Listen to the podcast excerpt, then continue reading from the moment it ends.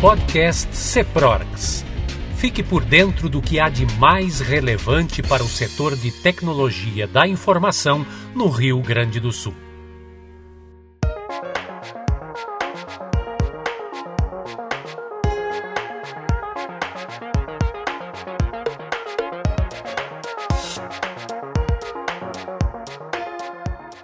Olá a todos, sejam muito bem-vindos ao podcast Ceprorgs especial de 35 anos. Meu nome é Rafael Krug, sou presidente do Ceprorgs na gestão 2021 e eu gostaria de convidar você a relembrar um pouco da história da nossa entidade. E nada melhor do que a gente buscar os ex-presidentes do Ceprorgs para poder contar um pouquinho de toda a trajetória que é feita pelo, pela, pela nossa entidade. E nesse primeiro bloco, teremos a participação dos ex-presidentes Walter Pereira Merino, que fez a gestão 1987 a 1979, o ex-presidente Mário Guilherme Seben, da gestão 1989 a 1992, e a ex-presidente Gisele Oliveira, da gestão 2001 a 2003.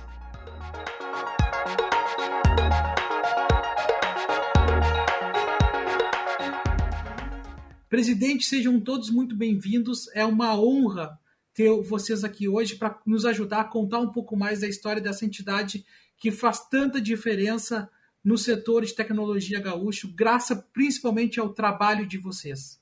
E eu já gostaria de estar iniciando um pouquinho a nossa conversa, convidando vocês a falar um pouquinho sobre quais foram os fatos de destaque das gestões de vocês e bem como qual o impacto que elas trouxeram para o mercado de TI.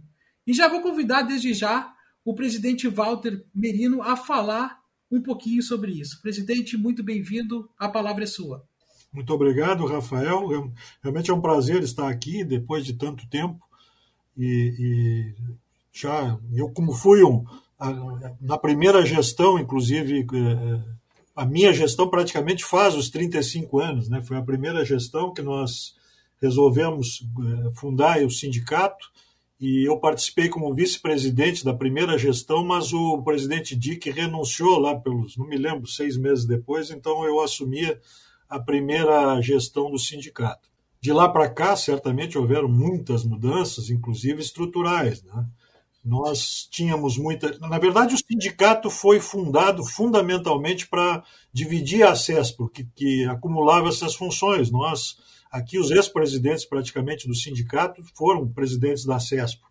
E, e a CESPRO misturava essas, essas funções trabalhistas e de, de dissídio com as suas funções de, de, de fomentadora, de, de, busca de, de, tecnologias, etc., político, etc. Então a gente conseguiu é, fazer essa divisão e o sindicato passou então a tratar os assuntos de dissídio coletivo. No início, praticamente é o que o sindicato fazia, é, fundamentalmente é isso que o sindicato fazia, porque eram negociações muito dispendiosas, muito desgastantes. Nós tínhamos uma estrutura muito pequena, se usava cada um de nós a estrutura das suas empresas e a pressão era muito enorme em cima das nossas empresas, né? porque é, é, se misturava, a gente tinha que sentar com eles, não tinha intermediários praticamente, nós mesmos ficávamos naquelas reuniões intermináveis, nos quais o pessoal tinha sua praticamente liberados para isso, eles eram, eram viviam eram, eram, eram sindicalistas né, de profissão e nós tínhamos as empresas para cuidar. E isso era uma, uma, uma, dificuldade que nós tínhamos e eles não. Quer dizer, é, a gente saía muito, muito, muito desgastado das reuniões. E aí o que, que eles faziam? Pressão na tua empresa, iam para frente da tua empresa, a empresa do presidente. Eu, muitas vezes, na, na época, eu era diretor-presidente da Clube Informática, eles iam lá para frente, dizer coisas, etc. E essa é a pressão que eles faziam. Então, se realmente foram tempos heróicos, nesses companheiros todos aí que, que naquela época vinham também outros, tipo o Mário, que tinha que vir de Caxias, outros que vinham do interior para reuniões, era, era, eram tempos heróicos. Mas depois a gente foi vendo que as coisas foram se estruturando e eu vejo assim com muita satisfação a presença do sindicato hoje é uma, uma a gente ouve como sendo uma entidade consolidada, com estrutura, enfim, a gente fica muito satisfeito. E é realmente foi um prazer a gente estar participando disso, participar dessa história e, e que tenha, que tenha muito sucesso. E nesse momento, nessa área de informática, a gente está vendo que está sendo nunca foi tão importante né, essa parte da, da, da, da área de informática. Agora, no, a pandemia está trazendo à tona coisas que a gente nunca imaginou. E graças à informática, isso está podendo acontecer, inclusive o, o home office. Né? Então, assim, pra, pra, como introdução rápida, até para não, não ouvir os outros presidentes aí, meus queridos Mário CB e a Gisele, que também tiveram junto com o nosso no início dos tempos. Deixo por aí por enquanto e volto a, a comentar depois, se for o caso. Muito obrigado pelo convite. Excelente, presidente Walter. A gente vai tocar depois no assunto com relação à convenção coletiva de trabalho. Tem algumas coisas que eu acredito que não mudou, mas a gente vai falar muito na sequência. Mas já passando então a nossa palavra para o presidente Mário Sebin. Presidente, o que, que nós temos aí de destaques aí da sua gestão aí, rememorando aquele tempo? Muito bem-vindo. Legal, muito obrigado pelo convite. Prazer enorme estar com os, os colegas de, de antanho, né, como a Gisele, como o Walter, Walter especialmente, há muitos anos que eu não, não via e ouvia.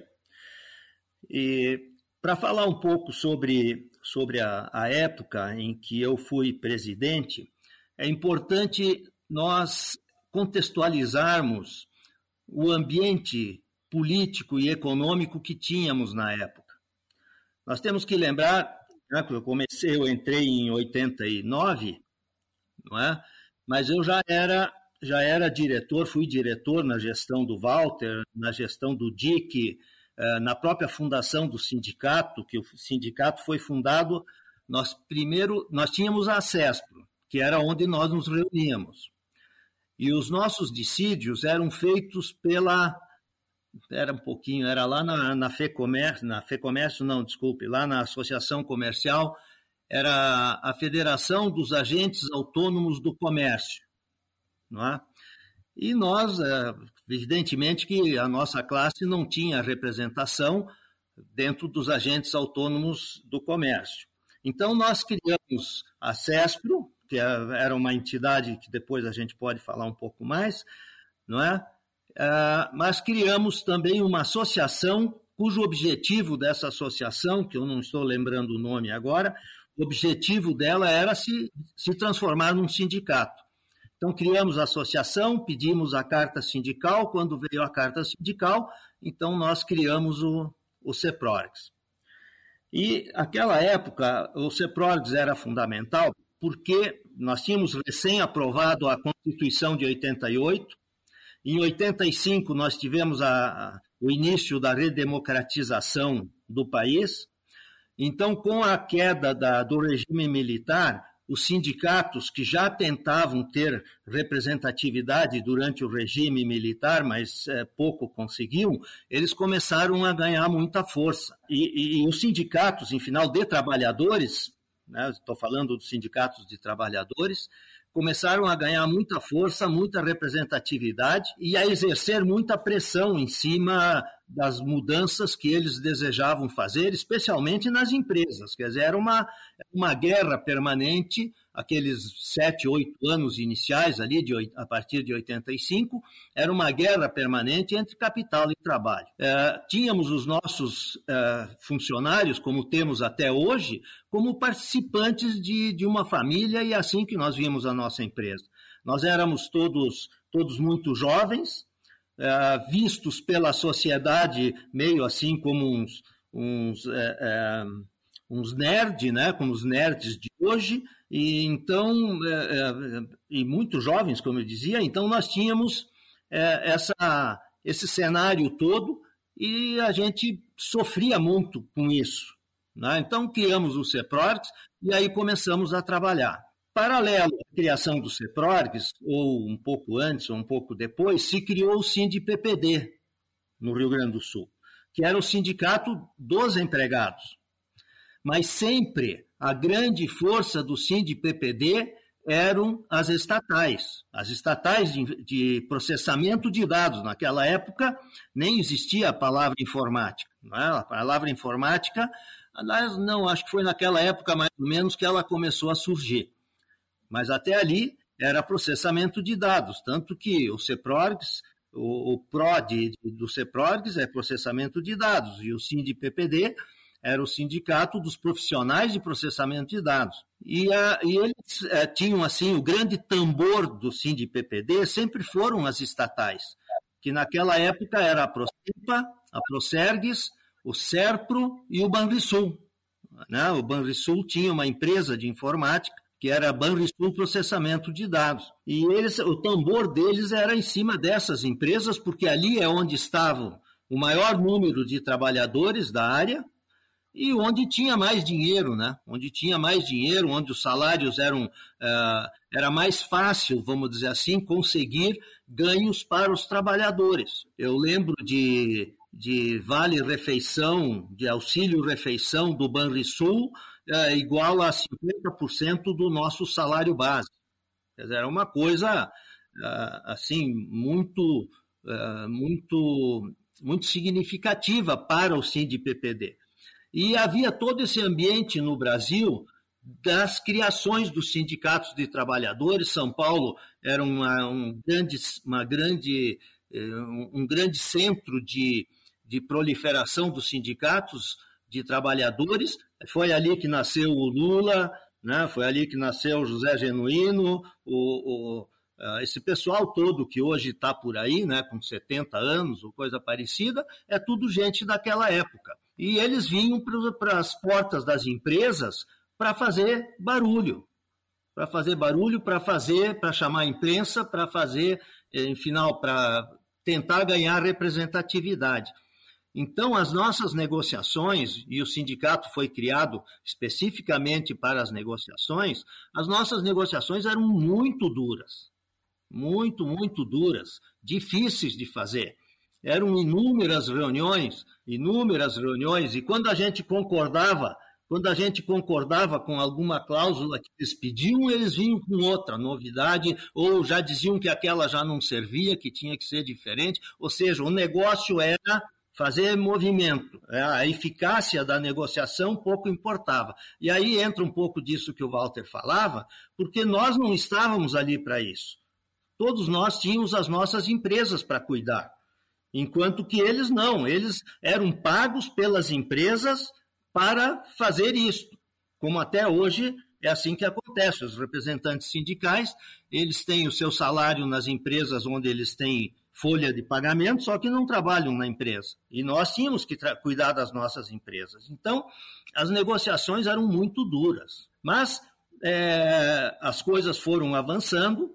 Não é? é? Uma outra coisa importante que a gente fez naquela época, também fruto da, da mudança da mudança do contexto econômico no Brasil, começou a haver uma, uma, uma tendência à subcontratação de serviços. Né? Então, as próprias estatais começaram a contratar serviços, especialmente de digitação naquela época.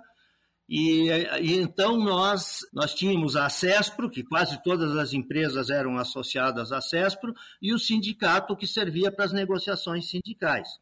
Porém, na CESPRO, as estatais não estavam. Então, a, a força de representação, de fato, estava no sindicato, onde nós tínhamos as estatais, que nós tínhamos acesso aos governos, né, e tínhamos acesso a esses, a esses serviços subcontratados pelas, pelas estatais.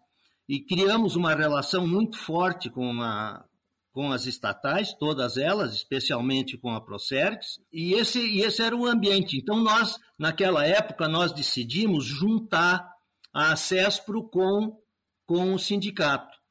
Né? E aí eu fui, acho que fui o único presidente das duas entidades ao mesmo tempo. Porque a CESPRO, ela tinha uma representação, a CESPRO foi criada porque naquela, antes da Constituição de 88, nós tínhamos a caracterização de empresa nacional. Né? A, na, no, durante os governos militares, a empresa, que era uma empresa nacional, tinha uma série de benefícios, enquanto que empresas que tivessem participação internacional não tinham esses benefícios. Então, no sindicato, a gente não podia deixar empresas estrangeiras fora do sindicato, mas na CESPRO elas não participavam. Ora, mas o tempo depois foi mudando, o cenário econômico foi mudando. Uh, na década de 90, a partir da queda do, do Muro de Berlim, como um, como um sinal somente da, uh, da queda daquela divisão que havia entre comunismo e, e, capitalismo, né, entre Rússia e Estados Unidos, quando isso caiu, também se abriram os mercados. Se abriram os mercados e a competição aumentou muito para as empresas. E no nosso setor, especialmente, eu dizia sempre na, na, na e ainda digo hoje, poxa, nós tínhamos concorrente, enquanto eu tinha uma empresa estruturada com prédio, com funcionário, folha de pagamento, contabilidade, né, recursos humanos, financeiro, o meu concorrente ele surgia dentro do quarto de vestir do, uh, do formando em informática. Então a concorrência apertou muito, as empresas tiveram que buscar muito a sua redução de custo e passaram também a ter dificuldade para sustentar duas entidades. Hoje a CESPRO ainda existe, né? o CEPRORGS está aí, mas a CESPRO ela perdeu muito em representatividade porque ela foi enxugando, né? ela foi diminuindo né? e foi, foi, vamos dizer assim, não desaparecendo, mas diminuindo bastante. Já o sindicato, por força do, da contribuição sindical e por força das contribuições assistenciais, pelos serviços que ele presta, ele conseguiu se manter e está se mantendo até hoje forte, com grande representatividade. Na minha época, nós começamos uma, uma atuação política muito forte, coisa que não, não havia muito antes. Né? Então, a gente tinha reuniões com o governador, tivemos, a, a, a Gisele vai lembrar de uma que nós fizemos também, na gestão dela. Então, ou seja, nós tínhamos portas abertas para falar com deputados, para falar com prefeitos, para falar com, com governadores e, e, em Brasília.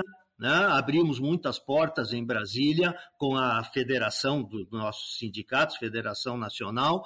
E, em final, aquilo foi um nascedouro de uma de uma ideia, vamos dizer assim, de um entusiasmo de, de algumas pessoas, de alguns jovens é, metido as, metidos a valentes e metidos a, a, a grandes homens, e de fato, acho eu, mostramos que sim, nós éramos grandes homens, embora fôssemos pequenos em idade.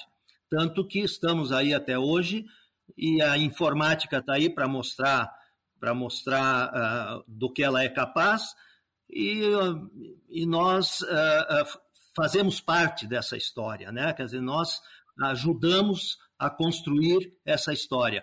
Muitas pessoas que estão hoje liderando a informática no Rio Grande do Sul passaram pelo CEPRORGS, foram associados ao CEPRORGS, que sempre foi um fórum de discussão e de formação de empresários né, de empreendedores, o que é uma coisa fundamental. Então, é, é, me, estendi um pouco, mas é, começo a me entusiasmar, porque, de fato, para mim, eu entendo que aquela época foi uma época de ouro, uma época de transformação do Brasil, uma mudança muito grande institucional no Brasil, que hoje nós estamos vendo alguns defeitos que aquelas mudanças têm, mas é, essas mudanças, elas, é, quem as, quem as faz, quem as constrói, quem delas participa, fica com essa marca para o resto da vida. E é o meu caso. Ok? Obrigado. Excelente relato, presidente Mário. E aí, presidente Gisele, o que a senhora pode nos contar com relação aos, aos itens de gestão que foram significativos? Bom, em primeiro lugar, eu queria agradecer, expressar minha gratidão ao presidente Krug e à equipe pela oportunidade de participar desse momento de comemoração e grande significado para a entidade e para todos nós, né? É muito bom poder olhar para trás com distanciamento para alguns fatos e analisar com mais imparcialidade, sem a emoção do momento, os acontecimentos que é, de um passado aí. A distância permite que a gente veja esses acontecimentos de um outro ângulo, separando o que teve importância, independente de como eles aconteceram. Porque muitas vezes a gente, quando está fazendo, pode cometer enganos, né? Mas no passar do tempo, depois, quando tu olha com distanciamento, as coisas se encaixam.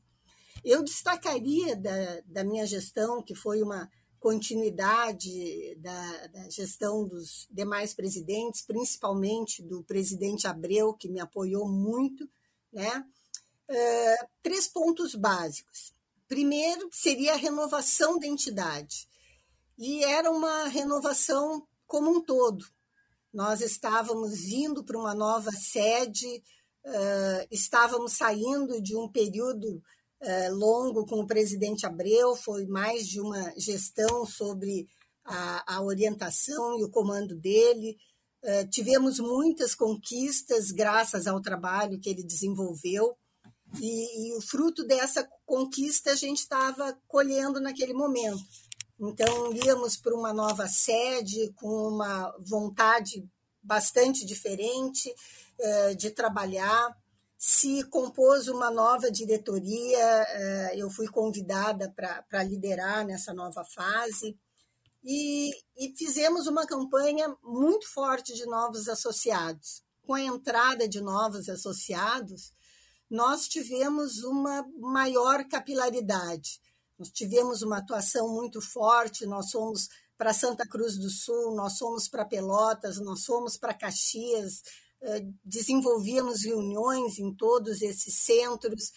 Naquela época, a gente tinha os, os polos de informática eh, se formando, né? nós tínhamos lá na Unicinos os, os polos se formando, então era um momento de, de muita produção, de muita mudança. E uma dessa parte dessa renovação importante, é, que eu considero muito do trabalho, é, além de novos associados, de novas pessoas trabalhando, é, entraram novos líderes, pessoas que vieram para continuar uma mudança. A mudança nem sempre agrada a todo mundo, mas a mudança ela é necessária, porque nós, dentro de uma entidade, a gente tem que buscar uma renovação constante de ideias. Nem sempre agrada a todo mundo, mas ela é extremamente necessária. Então, hoje, é, olhando com distanciamento, eu acho que um dos grandes marcos que teve foi essa, essa grande mudança, esse impulso para que viessem novos líderes. Né? Nós, nós saíamos de um tempo, como os outros presidentes é, falaram, é, em que a gente atuava muito misturado com as outras entidades, tinha uma história em comum, porque todos lutávamos pelas mesmas coisas. Mas num determinado momento, essas entidades é, ganharam a sua individualidade, ganharam o seu foco de atuação, ganharam a sua, a sua linha de condução e de interesses. E teve um momento de, de, ruptura, mas ao mesmo tempo, ao final da minha gestão, estávamos todos trabalhando em parceria, em uma grande cooperação. Um outro ponto que eu gostaria de destacar, que eu destacaria da, da, da gestão, foi um protagonismo, um maior protagonismo em todos os cenários. Existiu naquela época, existia um, uma, um momento propício para isso. A tecnologia ganhava novas, uh, ganhava novos mundos. A gente estava conseguindo alcançar pessoas que não tinham contato nenhum com a informática. Dentro da sociedade, Porto Alegre foi pioneira nos telecentros, que eram centros eh, colocados em zonas carentes para atender o público de baixa renda, que não conseguia comprar um computador e ter em casa.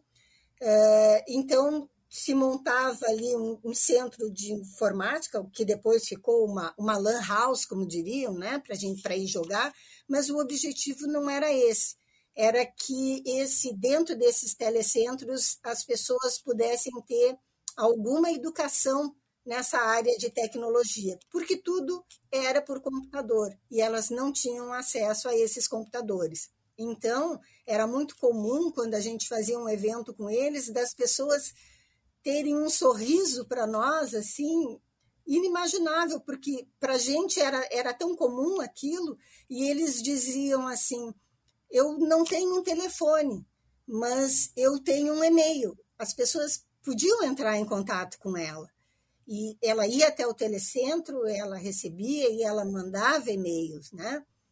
Hoje, com a chegada do celular, isso tudo mudou. 20 anos depois, o mundo é completamente diferente, né? No campo uh, da, da, estadual, eu diria assim, era um programa de governo levar a tecnologia, formar parcerias com universidades.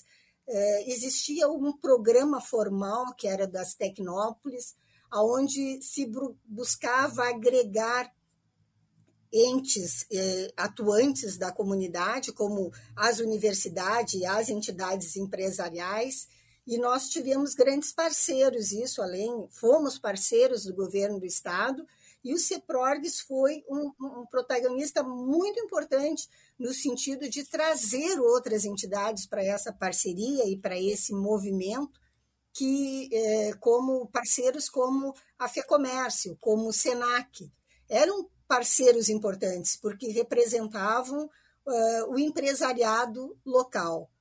Uh, tivemos também um, um, protagonismo muito grande no âmbito político, porque resolvemos ocupar espaços. E, e, esse protagonismo aconteceu em parceria com outras entidades também. E, de repente, a gente viu que em Brasília as pessoas mexiam com a nossa vida, mudavam impostos, é, o simples, a contribuição social, o PIS, COFINS, e não entendiam o impacto que isso gerava nas nossas empresas. E nós entendemos que podíamos ir até lá e nos fazer ouvir. E nós buscamos essa voz e nós fomos ouvidos. Então, é, a partir dali, eu acho, e eu vi isso se estender por outras é, gestões depois, de que a gente tinha que estar tá lá. Se a gente queria ser escutado, a gente precisava falar alto e ao lado deles e para eles e junto com eles e debater os pontos de vista. E isso foi muito, muito proveitoso para nós. Tivemos algumas aquelas frentes, frentes de, de, tecnologia, frente disso, frente daquilo que criavam, enfim, tivemos a nossa de informática lá, tivemos importantes pontos sendo debatidos, como a a regulamentação da profissão também, né? E, mas eu colocaria assim, dentro da pergunta ali, qual o fato que teve maior relevância, né? E eu acredito que tenha sido a redução do ISSQN. Naquele momento ali, estávamos com uma excelente relação com a prefeitura e conseguimos debater esse assunto que já era debatido há algum tempo sem que nós tivéssemos solução, sem que avançasse muito. É, e aquele momento foi um momento muito especial. Ele foi a conclusão de vários projetos que se desenvolveram em conjunto e, e nós conseguimos que, o, que, que a Prefeitura de Porto Alegre enxergasse que a 5%, aquilo que ela arrecadava não compensava a fuga das empresas para outras cidades que tinham ISS menor. E reduzir de 5% para 2% foi significativo demais para as empresas que estavam aqui.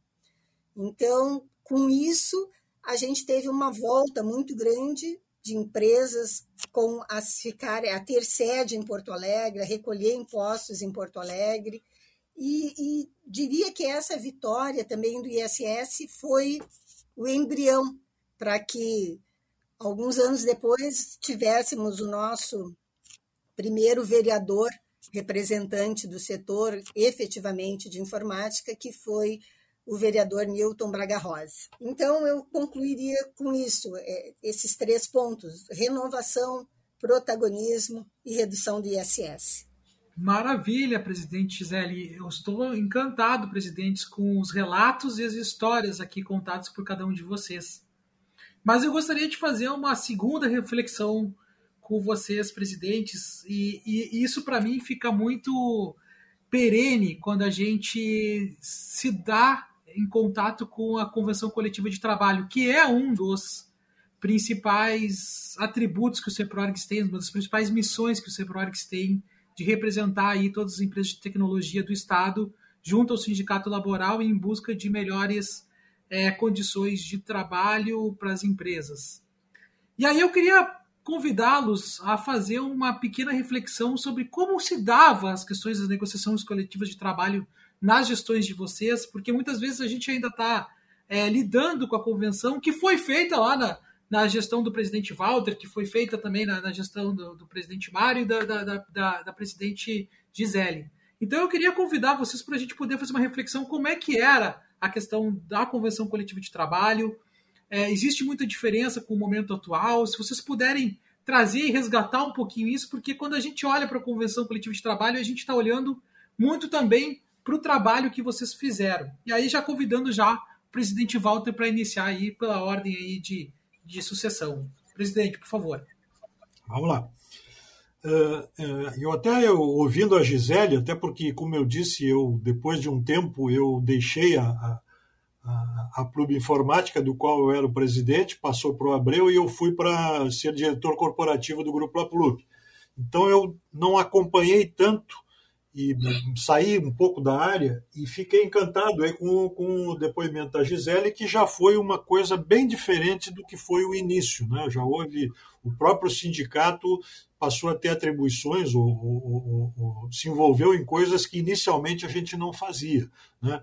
No primeiro momento, e, eu, e, aí eu simbolizo a primeira gestão, né? porque foi uma, uma a, a, o Dick renunciou em seguida e eu assumi a primeira gestão, onde fundamentalmente era a questão de dissídio coletivo. Foi aquela maneira de se ter mais representatividade, como o Mário falou, porque pela CESP nós, nós éramos representados pelo, pelos agentes autônomos, que queriam só a contribuição deles e a, a briga era conosco, mas claro que tirava a representatividade quando a gente sentava à mesa. E o mesmo também era para o sindicato, é, o APPD da época, né? Que era, eh, também era representado, acho que pelos comerciários, se não me engano, Mário depois me corrige. Mas o, o, o, fundamentalmente era o desgaste das reuniões. E aí eu gostaria de trazer à tona, até porque o Mário comentou, a grande dificuldade que nós tínhamos, inclusive já no tempo da CESP, na negociação coletiva, de tratar igualmente os desiguais, ou seja, sentavam na mesma mesa a Procergs, a Procempa, o Banrisul, com poder de fogo enorme, com benefícios que, que davam aos funcionários, até porque as gestões eram políticas, não tinha dono, dono é o Estado, né? E, e, isso acontece até hoje. Né? A gente sabe que tem o pessoal de primeiro andar e segundo andar. Então, era muito difícil você sentar na mesa com alguém e muitas vezes até chegava-se a dizer assim, pô, mas você tá, quem sentava na mesa seria beneficiado pelo acordo coletivo, ficava uma coisa meio estranha, porque ele era um empregado, não, não, tinha, não tinha donos, né? E, e, e, os, e, os, gestores políticos normalmente não iam nas reuniões, não, raramente apareciam nas reuniões. Mas, de qualquer forma, é, se, se, brigava para dar mais, eles queriam dar mais e nós dar menos, até por uma capacidade. Então, era gigantesco o trabalho de, de, de, de ter, que eu lembro, do Mário há de lembrar, a Gisele talvez não, do, do falecido Coronel Miranda, que sentava na reunião, a gente, primeira reunião, isso já ainda era o tempo da CESP, mas para dissídio coletivo. E a gente, com quem estava conduzindo a reunião, dizia: o que, que vamos dar? E o coronel levantava e dizia: nada. Partir daí para quem estava comandando uma negociação era complicadíssimo. Então, é, é, é ia se conseguindo costurar, e o Mário colocou muito bem, quer dizer, a função, parecia que a função deles não era obter nada, e sim fazer tumulto, quer dizer, ou seja, se a gente conseguia, depois de muito trabalho, conseguir que, a, que as empresas concedessem alguma coisa, já não servia mais na reunião, então que aquilo era motivo para continuar o desgaste. Né? E, e, e aí havia pressão dessas grandes estatais para que se concedesse, até que se vocês olharem, eu não sei como é que é hoje, mas na época se, se fazia assim, ó, dissídios que valiam parte só para essas empresas e parte para o resto, para ver o tamanho da diferença. Na verdade, se concedesse o que aquelas empresas concediam, a maioria das empresas teria quebrado, né? não tinha capacidade, e os próprios negociadores sabiam disso e os próprios funcionários sabiam disso. Então, essa era, era uma grande dificuldade, e na época, então, a, a, a negociação do dissídio coletivo era atribuição exclusiva do sindicato. pelo menos nesses primeiros anos, e depois eu já vi que houve outras, outros envolvimentos, outras atribuições, dada a representatividade do sindicato, muito positivas. Mas no início era uma, era uma coisa heróica, né? era uma batalha campal. A gente saía nas reuniões extenuado para no dia seguinte voltar de novo, e se, se era muito provocado, e eles sabiam onde provocar, eles eram profissionais da provocação, né? E, e tiravam um cunho político disso, e é como o Mário disse, nós, eles iam para frente das nossas empresas e, e havia pressão muito grande, aí chamavam você disso, chamavam você daquilo, e enfim, foram os primeiros anos, eu acredito, e, e quer dizer, foi a sequência do que se fazia na CESPRO com um pouco mais de, aliás, com muito mais representatividade porque virou o sindicato. Nós tivemos a associação, depois a associação virou o sindicato e o, e o, e o agente Saltones deixou de nos representar e nós passamos a nos representar, evidentemente, com muito mais representatividade. Então, sobre dissídio coletivo, no primeiro momento, esse era o objeto fundamental do sindicato. Excelente, presidente Walter. E realmente o CEPRORES continua com essa missão de representar as empresas aí perante o sindicato laboral. A gente continua muito forte nessa, nesse quesito de representatividade. Né? E sempre com compromisso aí de sempre negociar o que é melhor para as empresas de tecnologia para poder desenvolver o, o, o, mercado em si. E aí, presidente Mário, o que, que o senhor pode nos, nos contar daquela época também? É, em relação, em relação aos dissídios, que me parece que é o, é, é o mais importante agora, é, o ambiente era bem esse que o, que o Walter citou aí, que o Walter contextualizou. Né? As nossas negociações sindicais eram eram muito complicadas, muito complicadas, é, e tinha essa questão também que o Walter citou, eles iam para frente da empresa da gente e começavam a fazer agressões verbais a, aos diretores da empresa. Por exemplo, eu na minha empresa, o Walter na empresa dele, né? É, fulano é isso, fulano é aquilo, está enriquecendo as custas de vocês, não sei o que, mas as coisas desse tipo assim. E eu lembro de um fato interessante, porque é, na minha gestão, nós começamos, não lembro se foi na minha gestão que começou, mas o, o Walter disse que já começou a separar os dissídios. Sim, na minha gestão, é, houve um momento, lembro bem, que nós fazíamos cinco dissídios, ou cinco negociações sindicais. Uma das empresas privadas e uma para cada uma das empresas, das empresas é, públicas. É, e lembro de, assim, a, coisa era tão, é, tão, tão importante, nós tínhamos, é, a negociação ela era tão, tão assim profunda, tão difícil de fazer, porque o que, que acontecia? As pessoas que estavam na nossa frente, os nossos interlocutores, eram pessoas altamente treinadas para aquela tarefa. E então o que, que nós fizemos numa ocasião? Nós, uh, lá no, no centro de, de, treinamento da Procergues, lá na Tristeza, não sei se ele ainda existe daquela forma, nós fizemos lá um treinamento de dois dias de treinamento de negociação sindical. De negociação sindical, de, de administração de greve, porque nós já tínhamos tido algumas greves naquela, naquela ocasião, naquele momento, e a gente fez um treinamento lá, eu lembro, foi um treinamento extremamente proveitoso, algumas técnicas, inclusive, que eu acabei usando uh, nas técnicas de negociação na minha empresa, pô, de negócio, sabe? Porque tinha, tinha assim, umas dicas muito importantes.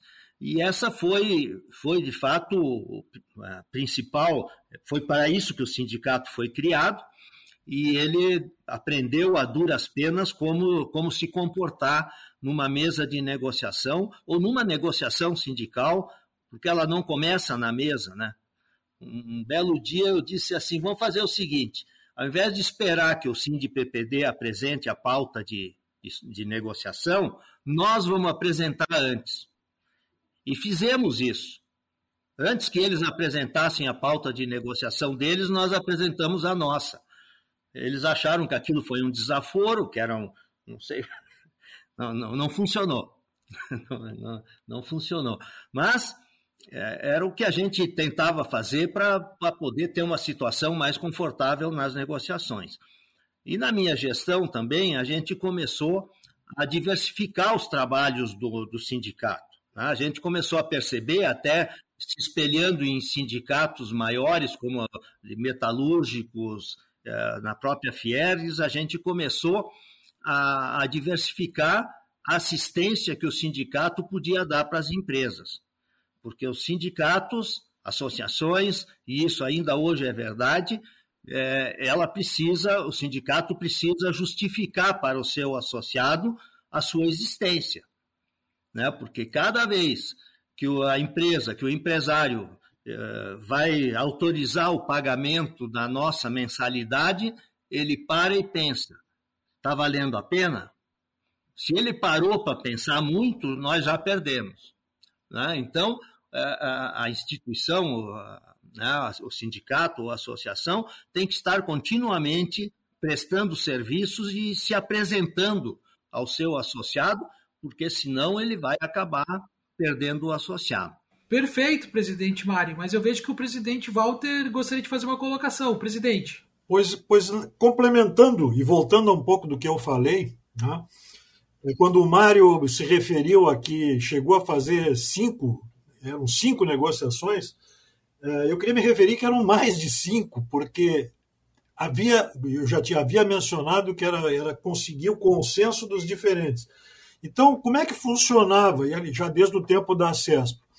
Havia uma assembleia de todos os, os representados, e esses representados tomavam, fora aquela tentativa que o Mário disse ter feito de sair na frente, normalmente o processo se dava a partir do recebimento da pauta, que a cada ano era maior. Então, é, é, se fazia uma Assembleia Geral e essa Assembleia elegia uma comissão e esta comissão é que iria sentar com a comissão do, do, do Sindicato dos Empregados. Mas é, já na análise dessa pauta, antes da primeira reunião, já haviam enormes dificuldades, pois nestas assembleias estavam os diferentes. E aí não vale só para as empresas estatais que também tinham portes diferentes e necessidades diferentes e disponibilidades diferentes. Também haviam portes diferentes nas empresas privadas. E necessidades e características diferentes. Então, uma determinada cláusula podia ser concedida por, pela empresa tal e a outra dizia: não, se conceder isso aí eu vou quebrar.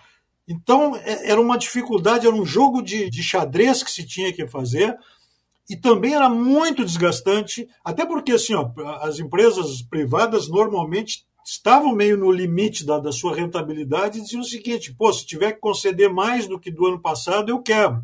E efetivamente nós não podíamos chegar. Às vezes chegava na, na, na primeira reunião, era, era assim, a, a missão do Gardelão, né? Chegava na primeira reunião, o que, que vocês têm para oferecer? Não, a gente não tem para oferecer nada, é o mesmo do ano passado. Quer dizer, aí já começava o desgaste. Aí voltava para a Assembleia e aí concede isso, não concede aquilo, ah, isso eu não posso, explota mais um pouco, espicha um pouco mais. Esse jogo de xadrez era extremamente desgastante. Então a gente não só negociava, isso que eu queria chamar a atenção, não só negociava com o sindicato das, dos empregados, mas também tinha que fazer uma negociação muito pesada, porque com aqueles que estariam concedendo é, coisas que já sempre se partia do princípio, ou eles partiam do princípio que o que foi concedido no ano passado já nem se negocia mais, ou seja, a realidade só pode ser para cima. Isso, obviamente, tinha limite, né? E, e, e, mas todo ano era muito desgastante esse processo de conceder mais alguma coisa. Então era isso que eu queria é, fazer, ou seja, tinha essas negociações também internas que eram tão difíceis quanto.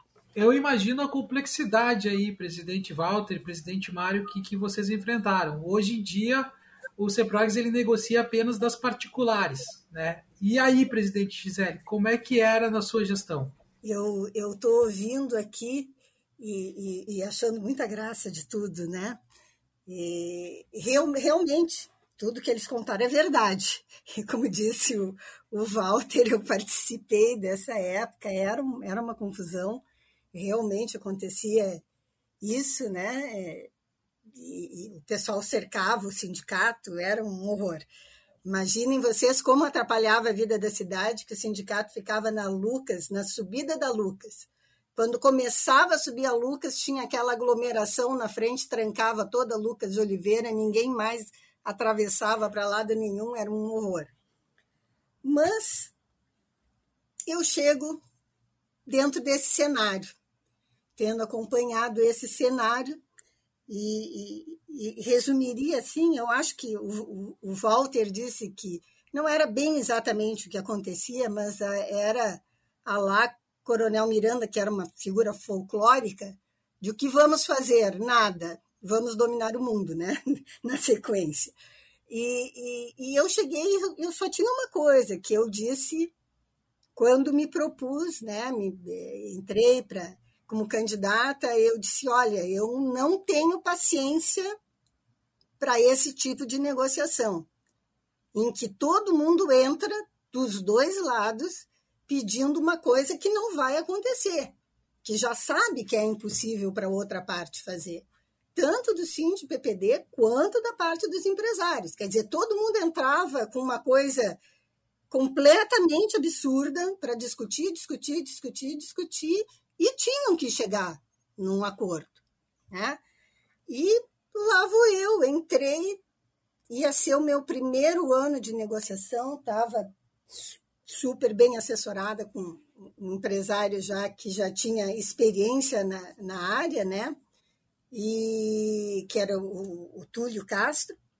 E um dia eu chego na mudou o governo, né? Como eu disse, meu minha, a minha gestão se caracteriza por essa mudança de governo. Tínhamos na época ali, então, o primeiro governo do PT, uma coisa inédita no Rio Grande do Sul. E, e os ânimos eram como vocês imaginam, naquela época, 20 anos, o PT era o demônio. Eu não tinha absolutamente nenhuma filiação partidária, como não tenho até hoje. E eu entro dentro do CEPRORGS e o Marcos me diz assim: Gisele, tu fosse chamada na Procergues para uma reunião com o presidente da Procergues. E eu não sabia quem era, nunca tinha visto mais gordo nem mais magro na minha frente.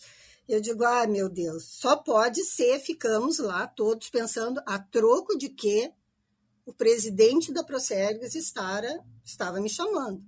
Chegamos à conclusão que só poderia ser pelo dissídio, pelo acordo sindical. Chamei o Túlio. Túlio, olha, vamos junto, porque eu não sei absolutamente nada de como é que tem que ser feito qualquer coisa. Vamos junto, vamos. Chegamos lá todos. E aí a secretária nos recebe e, e, diz: olha, vocês têm uma agenda, a agenda é rápida, o presidente tem outro compromisso depois. A agenda de vocês é de no máximo 15 minutos. E nós, ah, tudo bem. Não pedimos para vir, né? Fomos chamados aqui, não temos, nós mesmos é que não temos agenda nenhuma. E aí nós entramos na sala e está toda a diretoria da Procergues, toda, nos esperando, uma, todos sentados, e aí sobrou um cantinho lá que a gente sentava. Na época, então, era Marcos Mazzoni, Cláudio Dutra, Clarice Copete, Marcelo Branco, e, é, poxa, está me faltando um nome que é do meu. Faltou, idade é isso. Pois eu me lembro de, do Mário. E, e aí paramos e esperamos eles começarem a falar.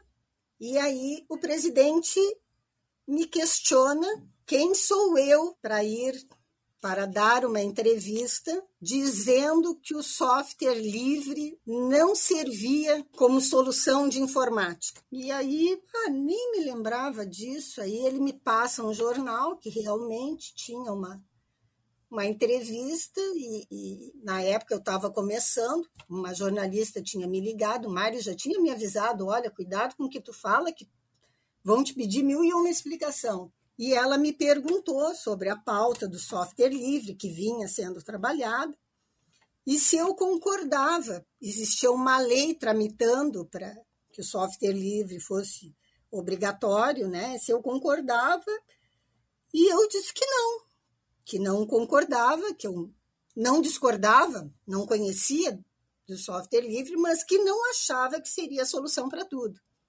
Eu peguei o jornal que ele me passou, olhei e disse: Não é o que está escrito aqui. O que eu falei é que eu não acho que seja a solução para tudo. Agora, não é nenhuma novidade para vocês que, se puderem ser contra o governo, vão ser contra o governo, principalmente contra um governo do PT. Então, quando vocês quiserem saber alguma coisa sobre o que eu penso ou o que eu não penso, vocês me chamem. Daquilo que eu disser, vocês podem me cobrar. Aquilo que for notícia, eu não ligo, nem olho, não quero nem saber. E a partir disso, nós ficamos mais de duas horas todos conversando, para desespero da secretária. Saímos dali com um compromisso de parceria. Eles nos expuseram tudo aquilo que eles estavam planejando, que eram esses programas de governo. Eles precisavam de um parceiro precisavam de alguém que abrisse as portas do, do, do mundo empresarial para eles, que fizesse esse meio de campo. E, e nós ali, eu e o Túlio, nós dissemos, não, o CEPRORGS é uma sociedade aberta, ela representa todo mundo. A Procergs é uma associada do CEPRORGS. E aí, a única coisa que nós discutimos de, de, de, de sim, do, do dissídio ali, do acordo sindical, na realidade, é, olha, nós queremos buscar um acordo sindical, nós não queremos mais ir para chegar no dissídio. E o que ficou combinado foi o seguinte: bom, vamos fazer uma parceria? Vamos. Vocês não vão ter problemas com o acordo sindical. E nós não tivemos. Realmente não tivemos. Nós passamos, eu acho que ali na minha gestão, fechando o acordo sindical, né? a diretoria do, do, do PPD era amiga desse governo, o governo era nosso amigo, portanto, todo mundo era amigo. Então, eu não, eu não vivi essa pressão. Nós tínhamos os, o acordo das empresas, nós tínhamos os, o acordo das grandes empresas, a outra grande empresa, eu acho que era a Procempa, eu não sei, Mari, tinha mais alguma, mas acho que era Procergues e Procempa, né? Banrisul? É, Ban... Pois é, Banrisul, não me lembro. Ah, Banrisul era do governo do estado, né? É, mas não, não me lembro como, como é que ficava. Não, eu me lembro Procergues e Procempa, muito presente, né? Nós não tivemos nunca nenhum problema com nenhuma das duas. É, tivemos parcerias grandes com a Procempa, com o Rogério Santana, com os telecentros, né? E, e não tivemos realmente essa parte. Minha vida sindical, então, ficou faltando esse pedaço das agressões, das greves, da, da, de toda a confusão, né? Mas já entrávamos com outro espírito. Não vamos pedir o impossível, nem vamos negar o que é de direito. E até hoje eu tenho, e, e aí cada um tem as suas seus princípios, né? É, eu não posso negar para um funcionário meu um reajuste inferior ao que eu estou lá praticando com os meus clientes. Eu dependo do meu funcionário. Mas aí isso é um pensamento meu. Hoje, presidente Krug, eu realmente não sei como é que é feita. Eu é, acabei me afastando, como disse o Walter, né? A gente encerra um ciclo. E, e para mim foi muito importante na, ao final da minha ingestão, encerrar um ciclo. Ele foi um ciclo muito marcante e ele precisava ser encerrado e foi. E quando a gente passa a gestão, a gente passa para o outro, ou tem que aceitar que passa para o outro, né? Todo comando, outra mentalidade, outra forma de ver as coisas. Então, uh, é, aquela era, era a minha maneira de, de, de conduzir. Uh, não sei, obviamente, hoje, se ela seria uh, viável, porque eu reconheço que ela foi viável num momento político muito específico, uma conjunção dos astros ali. Não, não é difícil de existir aquele momento ali que existiu. Então, por isso ele foi facilitado porque nós entramos em assumimos o lema assim, não sem pagar um preço por isso, de se tem governo instituído, ele é o governo. E nós cooperamos nesses projetos que faziam sentido. Nos telecentros, nas tecnópolis, na geração de na, na, nas eh, discussões por, por, por, ganhos empresariais. Sei lá, foi, foi um momento único. Eu, eu não tenho essa vivência de guerra dentro de um acordo sindical. Perfeito, presidente Gisele. Hoje não, não existe uma guerra, né? mas existe sim toda aquela complexidade de realmente negociar, que é a complexidade que todos vocês trouxeram aqui, de um grau ou de outro, na questão do, da negociação do, da CCT, né, da Convenção Coletiva de Trabalho. Se eu só colocar, só finalizando mais, é, assim, é, presidente Krug, acho que hoje nós estamos num mundo em que acontece assim, tudo é permitido desde que esteja na coleção coletiva de trabalho. Então, eu trabalho hoje com, meus sistemas são na área de, de gestão de, de, de, recursos humanos e, e na folha de pagamento, então, tudo é permitido desde que esteja lá na convenção. E, e eu imagino como isso é difícil para todo mundo, né? Até qualquer coisa, marcar ponto tem que estar definido dentro da convenção como é que eu vou marcar o meu ponto. Então, realmente, eu acho que hoje o, o grau de complexidade talvez não dê espaço para uma, uma guerra tão forte como tinha antigamente, porque é muita coisa para ser trabalhada. Sim, mas, presidente, infelizmente nós estamos chegando é, já no final do nosso bloco. Eu tô, estou bastante encantado com os recortes de história que vocês trouxeram hoje aqui conosco. Isso é, é muito rico para comemorar os 35 anos do CEPRORGS e também honrar todo o trabalho que vocês tiveram com relação a levar o, o, o nosso sindicato hoje ao nível de representatividade que ele tem.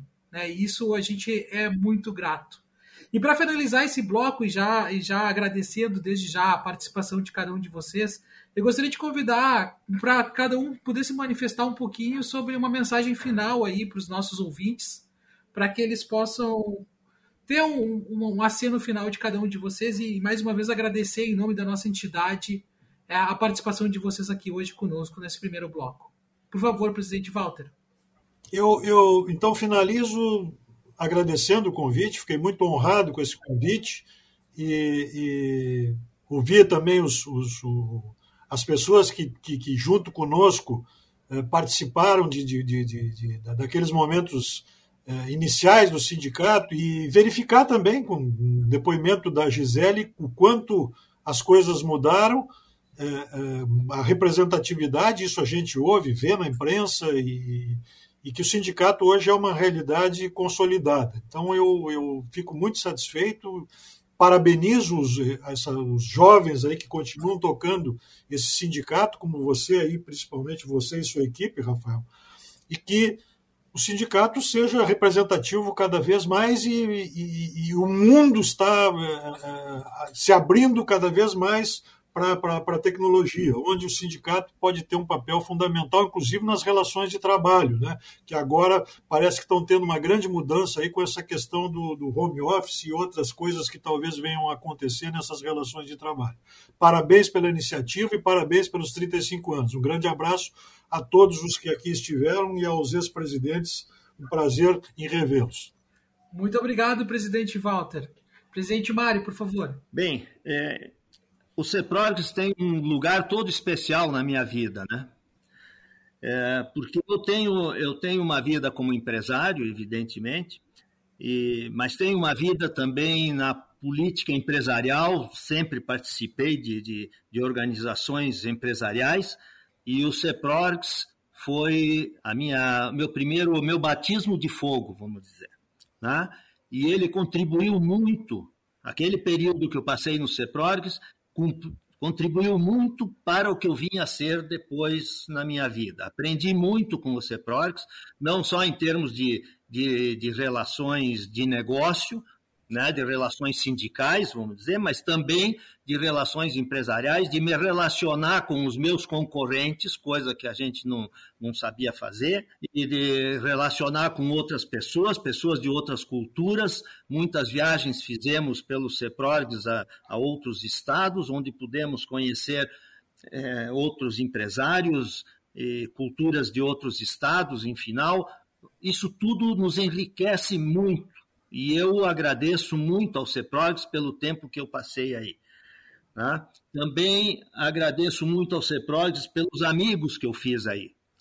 Tá? Alguns uh, amigos, uh, grandes amigos, sinceros e eternos amigos. Falávamos aí, só para citar um que, pra, que eu acho que de, devo citar, o Newton Braga Rosa, que a Gisele citou, o Coronel Miranda, que foi meu chefe na Monte Data, quando eu comecei a trabalhar em, informática, tudo isso me traz a lembrança um tempo extremamente profícuo. E eu fico lamentando que eu já esteja no outono da minha vida, né? Eu queria era estar no começo dela de novo para fazer tudo, tudo outra vez. Okay? Muito obrigado pela companhia e pelo convite que vocês me fizeram e também o prazer que eu tive de rever o Walter e a Gisele. Perfeito, presidente Mário. Muito obrigado em nome da entidade. Eu agradeço mais uma vez sua participação. E por último, e não menos importante, a presidente Gisele. Por favor, presidente, para sua, sua última saudação. É, presidente Kurug, antes de fazer a saudação, eu, eu não podia deixar de, só de completar a informação, já que esse é um momento que, como tu falasse, vai ficar de documento, né? Uh, um Mário a que nós nos referimos, excelente amigo, peço perdão se ele ouvir isso pela falta de memória, é o Mário Tesa, né? E, e aí, é, Mário, é, é só para te dizer que na, naquele momento em que ele saiu do Sim de PPD, ele sai do movimento de agitação dos trabalhadores, todos eles que estavam naquela sala saíram do movimento dos trabalhadores e passaram a ser empresa, passaram a ser a diretoria da Procergues. Não pensem que isso não foi difícil para eles. Então, como momento histórico, eu quero dizer que aquele também era um momento de transição para eles, aonde eles deixavam de ser oposição para ser empresa. E eu completo, agora já entrando nesse agradecimento, eu também tenho muito a agradecer ao, ao CEPRORGS pelas oportunidades, pelos amigos que eu construí e, e que se mantiveram. A gente às vezes não está perto, mas a gente sabe que é amigo. E, e pessoas né, que a gente convive uma vida aí, que nem o Mário, a gente teve um relacionamento profissional, tudo, um exemplo a ser seguido. E, e o CEPRORGS foi essa grande escola de relacionamento. Nem sempre a gente acertava, porque a escola é isso, a gente erra e tem que ter a capacidade de olhar para trás e ver onde errou e tentar melhorar. Não que nem sempre, nem sempre a gente consiga melhorar, mas a gente tenta. Isso é uma escola. E eu diria que para essa escola o que eu desejo, a minha visão para o CEPRORGS, é que ele esteja sempre presente. Se fosse um barco, eu diria que ele tem que estar sempre acima d'água, navegando. Não pode afundar. Não esquecer da trajetória que levou até aquele momento, ter esse olhar para os acontecimentos com distanciamento, corrigir o rumo, acertar a vela. Esse olhar que está sendo feito aqui hoje por ti, Krug, é extremamente importante, porque o passado ele existiu. Foi quem criou todas essas raízes do que é o CEPRORGS hoje. E não se distanciar, manter presente, buscar no, no passado esse aprendizado é muito importante. Assim como é importante pensar no futuro, atualizar, trocar a tripulação, trocar o comandante, navegar por outros mares. O mundo muda muito rápido. Novas necessidades surgem a cada instante. Com elas surgem novas empresas, novas formas de fazer negócio. As pessoas se reinventam e a pandemia nos mostrou isso. Muitas empresas faliram e muitas empresas surgiram e muitas empresas de atividades que a gente nem imaginava. E se a gente for fazer um balanço, talvez tenha valido a pena. Não acho que a gente olhe a pandemia como valido a pena, mas na questão da renovação. a renovação é sempre importante, principalmente para uma entidade, ela não pode ficar a mesma. E esse entendimento do mundo onde ela está inserida, das, das condições de navegação que ela tem, é muito importante. Às vezes, a gente não consegue andar sempre em linha reta com um veleiro para alcançar um objetivo, mas a gente tem que testar, tem que buscar o melhor caminho. E uma entidade sindical tem que ter um cuidado imenso com a representatividade. Não pode se fixar em uma tecnologia ou uma linha política, ela tem que obrigatoriamente ser aberta. E a gente, principalmente quem está na direção, Krug, como tu, tem que acreditar que vai dar certo. Esse é o primeiro passo. Todos nós que passamos pelo CEPRORGS tenho absoluta certeza. Nem sempre a gente acertou, mas a gente sempre procurou fazer aquilo que achava certo e procurou o melhor para a entidade. Sempre fez o melhor que pôde. Né? E acho que o foco tem que ser desenvolver lideranças que continuam, continuem o trabalho e façam melhor do que a gente fez. A superação e o êxito dos que me sucederam, para mim, é a minha recompensa. 20 anos depois da minha saída, a entidade está mais forte do que nunca, com uma equipe incrível, e eu desejo mesmo para ti, Krug, para ti, para toda a tua diretoria, para toda a equipe de trabalho, que daqui a 20 anos vocês possam olhar para o CEPRORGS com a mesma satisfação e o mesmo orgulho que eu tenho. Eu desejo muito sucesso a todos vocês que estão aí e agradeço imensamente a todos os presidentes e a toda a diretoria que me precederam. Muito obrigada. Muito obrigado, Gisele, pelas palavras. Muito obrigado aí, presidente Mário, presidente Walter. Com certeza a gente aprende muito. E resgatar o passado é uma forma de aprendizagem e principalmente uma forma de crescimento. Então, nome novamente da entidade, gostaria de agradecer muito a presença de vocês, nos honra muito, honra a mim principalmente, muito estar aqui hoje com esse bate-papo com vocês.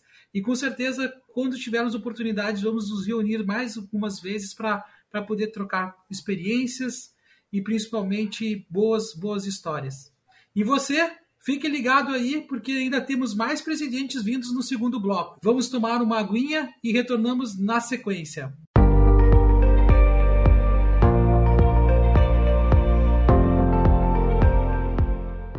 Olá, meu nome é Donald Reis, sou um dos diretores e sócios da Qualitor Software e por muitos anos eu fui voluntário como diretor e vice-presidente do CEPRORGS. Quero aproveitar já de antemão para parabenizar o CEPRORGS pelos 35 anos. Aproveitando a parabenização para o CEPRORGS, eu quero relembrar e reenfatizar que o core do CEPROGS continua muito necessário e importante para que os empresários e empreendedores tenham uma representação legal e que continue lutando contra uma série de burocracias que emperram o setor, que já é amadurecido e que teve um papel de suma importância que no mundo e que o, o momento em que o mundo atravessa, né? E que graças à economia digital é que nós não tivemos uma situação de parada maior. A nossa competitividade, acima de tudo, não pode ser refém de atrasos que não nos permitam focar no core dos nossos negócios e na complexidade dos mesmos. E nesse aspecto prático do CEPROGS, eu vi muitas vezes uh, o Edgar, enquanto presidente, e mais tarde o Diogo, atendendo especificamente esforços e problemas emergenciais que aconteciam com as nossas empresas associadas e principalmente as vinculadas. Né?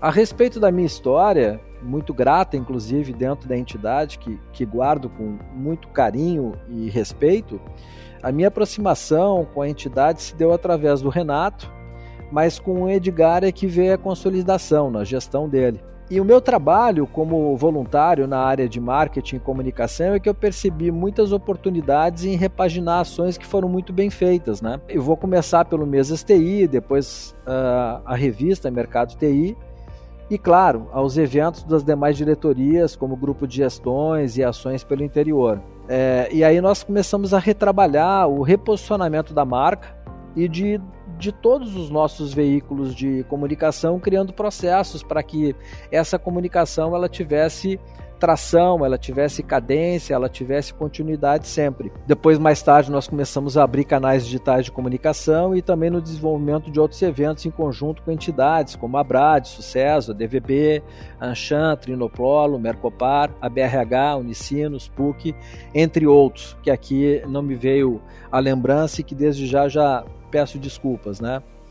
O objetivo era oportunizar o convívio dos associados e vinculados em nossos eventos e ampliarmos a nossa experiência com as demais entidades empresariais. Fomos a mídia, onde patrocinamos programas que pudéssemos externar os nossos objetivos e a importância do core da entidade. E como marca uh, dessa colaboração, desse voluntariado que realizei, sempre foi respeitar os orçamentos. E com isso nós começamos a, a buscar patrocinadores o que foi muito aceito pela comunidade empresarial. A gente abraçou causas sociais sempre que possíveis, muitas delas em caráter de ajuda emergencial e outras com impacto social relevante, como Pais de Coração.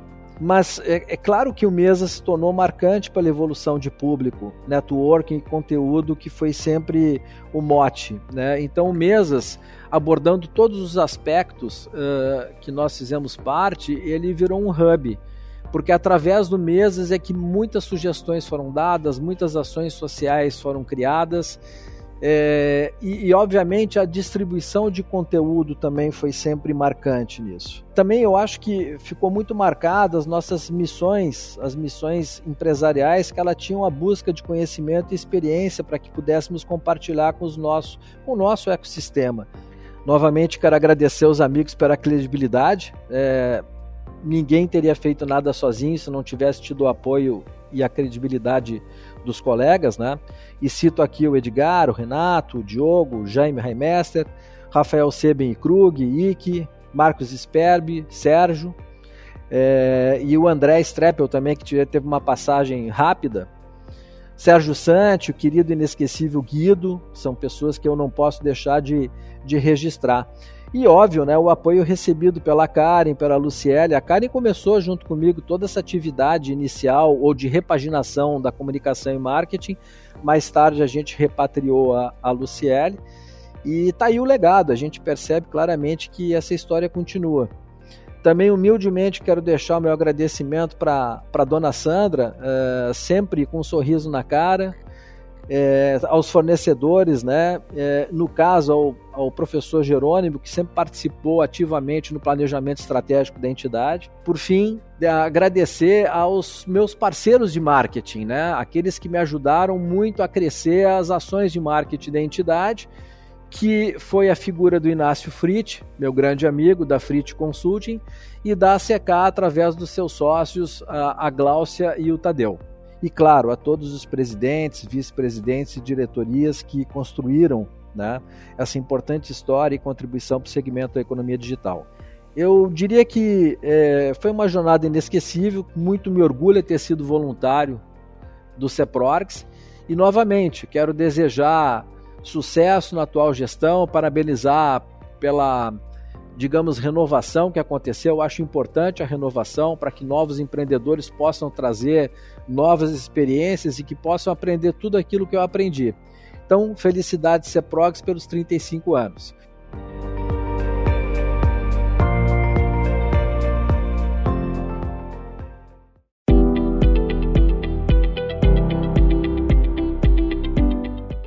Eu sou José Guido Kirs, eu iniciei na informática na década de 60 e eu tive a oportunidade de acompanhar, conviver com a história da informática no Rio Grande do Sul, desde a fundação da Sucesso aqui no Rio Grande do Sul, em atividade nos seus primeiros 25 anos como membro ativo, representando a minha empresa, onde eu era funcionário, que é da distribuidora de produtos Petróleo Ipiranga, Nesses últimos 20 anos, essas duas décadas do presente século, eu tive a oportunidade e a honra de trabalhar e conhecer mais proximamente o CEPRORX. Eu sei que a palavra sindicato tem um sentido bastante pejorativo.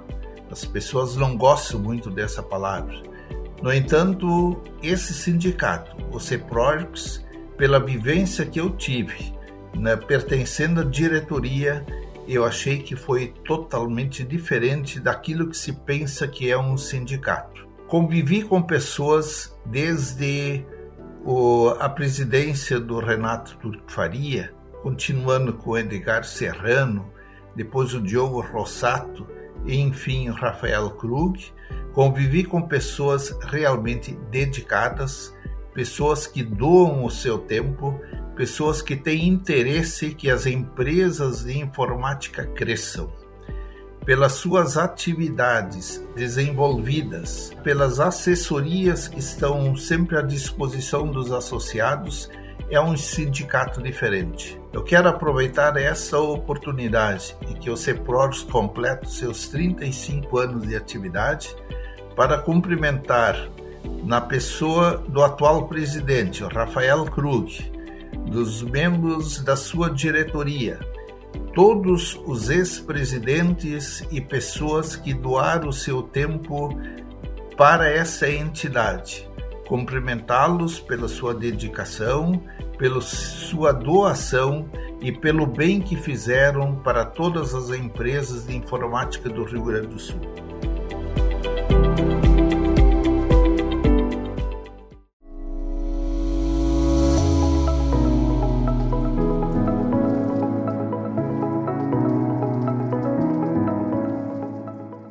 Saúdo a todos que nos acompanham. Meu nome é Leonardo Lamáquia, eu sou advogado, sócio da Lamáquia Advogados Associados, assessoria jurídica do CEPRORGS.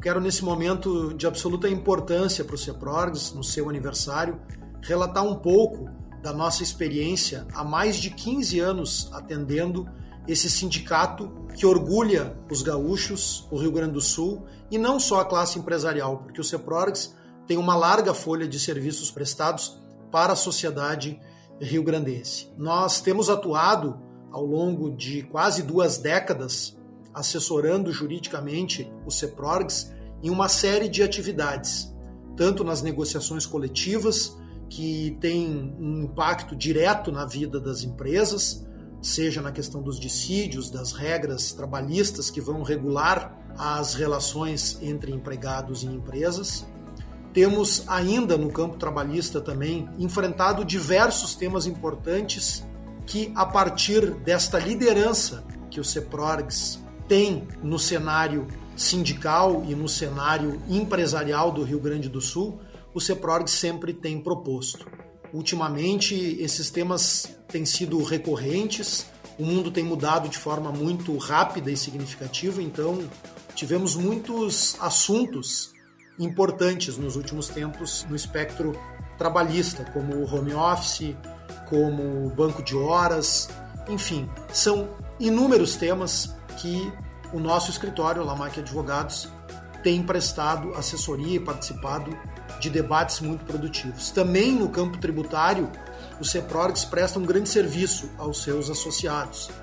Nós já ingressamos com ações judiciais na defesa do interesse da categoria e das empresas associadas, também em diversos aspectos do direito tributário, questionando a cobrança de contribuições indevidas, buscando absolutamente dentro dos limites da legalidade a redução da carga tributária dessas empresas. Também o nosso escritório responde a dúvidas dos associados num sistema a partir de um software que o CEPRORGS desenvolveu e que tem funcionado de uma forma muito adequada são perguntas de baixa complexidade, que, que ensejam uma resposta rápida, e os nossos advogados, todas as nossas equipes, têm uh, respondido a esses questionamentos que vêm uh, dos associados.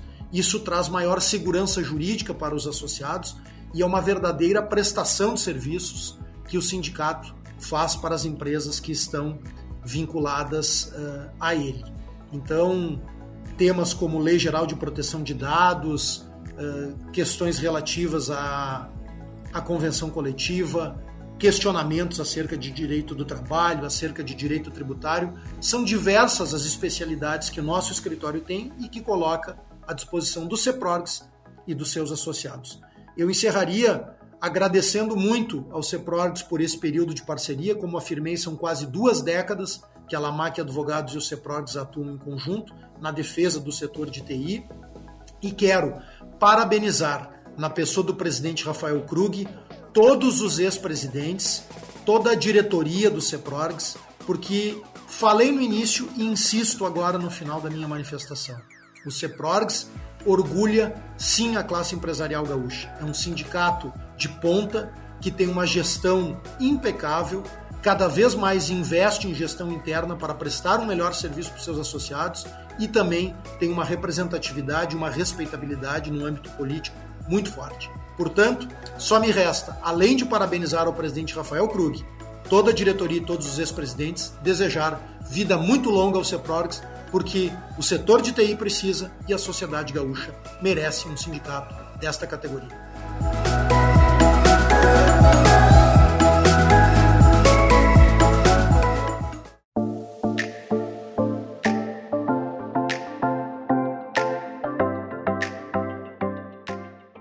Olá, sou Karen Amaro, assessora da diretoria do CEPRORIX.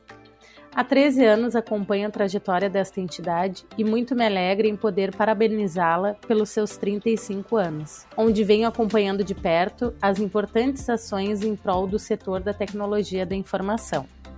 Entrei no CEPRORGS na gestão do ex-presidente Renato Faria, onde acompanhei o início da nossa representatividade no interior do estado através dos nossos escritórios regionais. Com o passar dos anos, fui convidada pelo nosso diretor mestre das convenções coletivas de trabalho, Dr. Jaime Ramester, a compor a comissão de negociações e desde então participo, colaborando juntamente com o empresário diretor voluntário e os nossos assessores jurídicos para adaptarmos as CCTs à realidade do mercado, oportunizando um melhor cenário entre empregador e empregado. Marco também a minha trajetória nas importantes ações legislativas, a convite do ex-presidente Edgar Serrano, inclusive nas mesas de negociações das convenções coletivas de trabalho dos estados do Norte e Nordeste pela nossa federação FENAINFO, na qual está atualmente presidindo.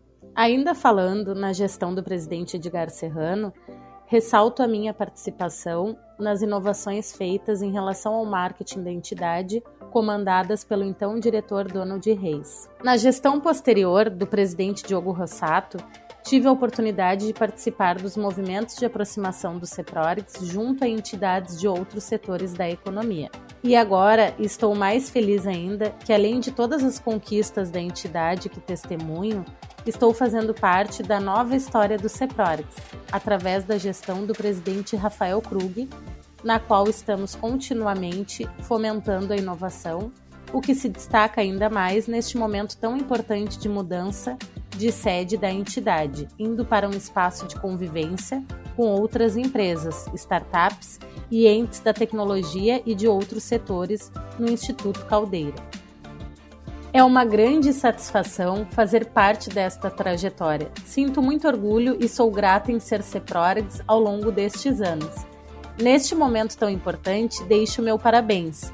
Desejo vida longa à entidade e, através disso, também vida longa à representatividade forte da economia digital gaúcha. Parabéns, CEPRORGS, por estes 35 anos de uma grande história.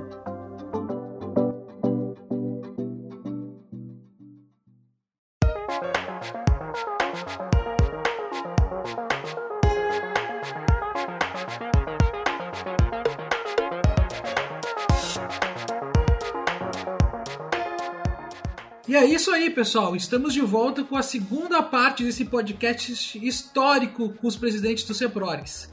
E estão conosco os ex-presidentes Renato Turque Faria, que fez as gestões de 2004 a 2009, Edgar Serrano, que esteve à frente do CEPRORES de 2010 a 2015, e Diogo Rossato, que comandou a entidade de 2016 a 2019.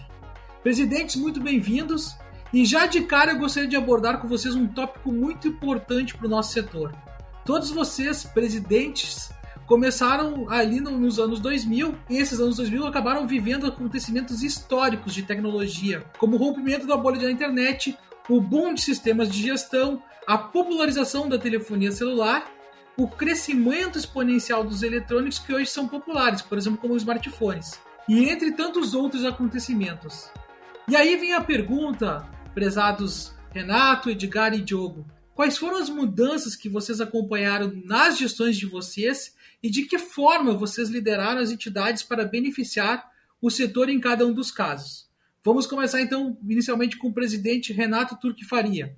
Bem, uh, Rafael, primeiro, obrigado pelo convite de estar aqui contigo, com outros ex-presidentes, e parabenizo pela iniciativa nesse momento aí que a gente está vivendo e de, de, trazer esse resgate aí em função do, do anivers, de mais um aniversário da do nossa entidade, do nosso sindicato, que é o CEPRORGS. Uh, eu acredito que se a gente olhar o CEPRORGS desde a da sua fundação, teve um processo de mudança que foi muito impactante no, no setor de tecnologia, que foi quando é, surgiu o advento da microinformática, rompendo barreiras que existiam no mercado, que era amplamente dominado pelos birôs de processamento de dados. Nesse momento, essa mudança do mercado, ela também impactou no sindicato. O sindicato até então, na sua diretoria, grande parte dele, é, os executivos que estavam presentes eram executivos que estavam nessa vivendo esse momento dos birôs de processamento de dados e algumas dessas empresas nesse processo de mudança é, acompanharam essa mudança do, da tecnologia, desculpa, é, indo para a microinformática e, e isso refletiu muito na, na, no momento do mercado e, consequentemente, do sindicato. A presidente que me antecedeu, a Gisele Oliveira, que eu considero Uh, e peço desculpas aos demais, mas considero uma presidente que foi marcante na história do sindicato. Ela conduziu o sindicato bem nesse momento de, de uma verdadeira ruptura. Não uma ruptura institucional, política, mas uma ruptura de tecnologia no mercado. Né? Uh, ela, no fim do segundo mandato, ela me procurou e me fez um convite para que a sucedesse. E não é nem que junto comigo, eu diria, Rafael, que ela verdadeiramente capitaneou esse processo de renovação do sindicato. Uh, eu era um associado com pouca participação no sindicato até então, talvez até por uma incapacidade minha de entender a grandeza da nossa entidade, e, e montou um grupo que o Edgar logo em seguida entrou, uh, o Diogo, acredito, se conectou por indicação do, do Edgar, mas é um grupo é, que eu considero de sucesso, muitos deles estão participando ainda na diretoria, e acho que essa, esse foi o, o, o grande momento impactante.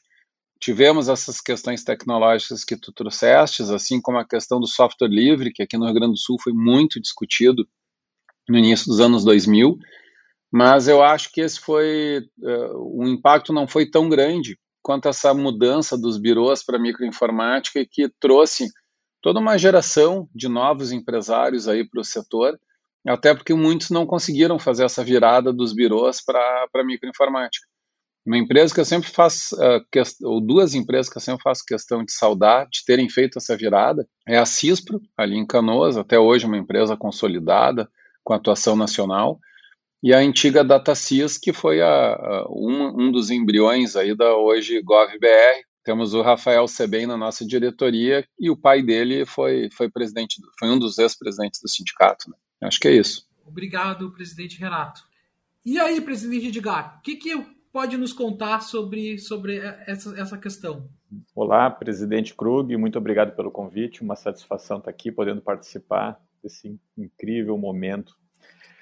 Eu lembro que logo que eu assumi a gestão, é, uma das questões que estava mobilizando o planeta era a famosa Primavera Árabe.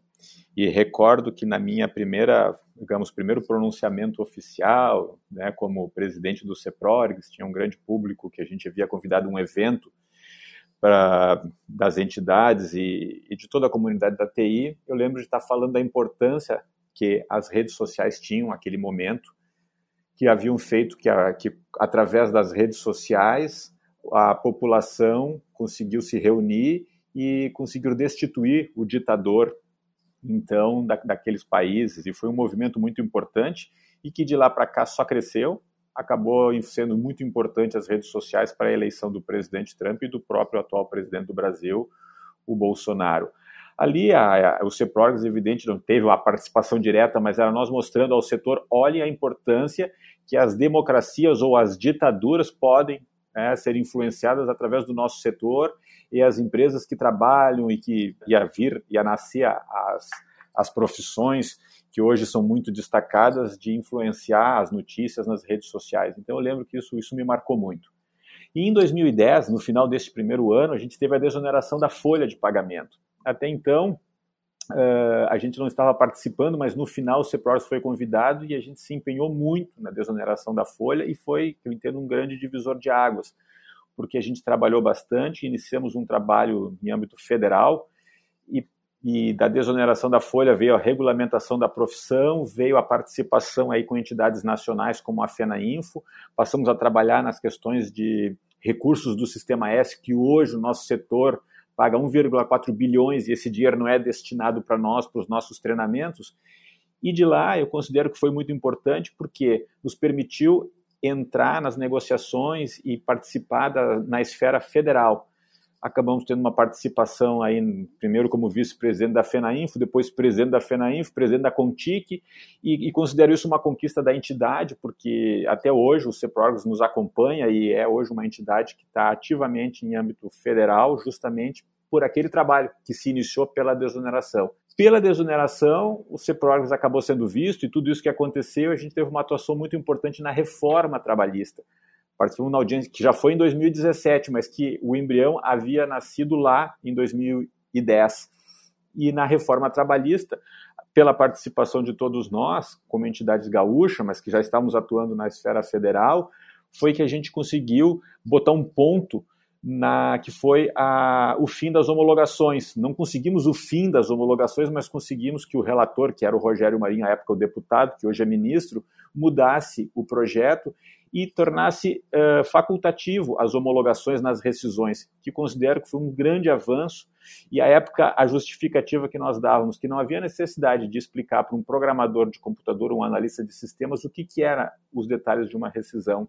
Então, eu entendo assim que foi ali o grande marco que mudou bastante a, a, a, participação da entidade, que sai de uma entidade que é estadual e passa a ter ali uma expressão importante em âmbito federal.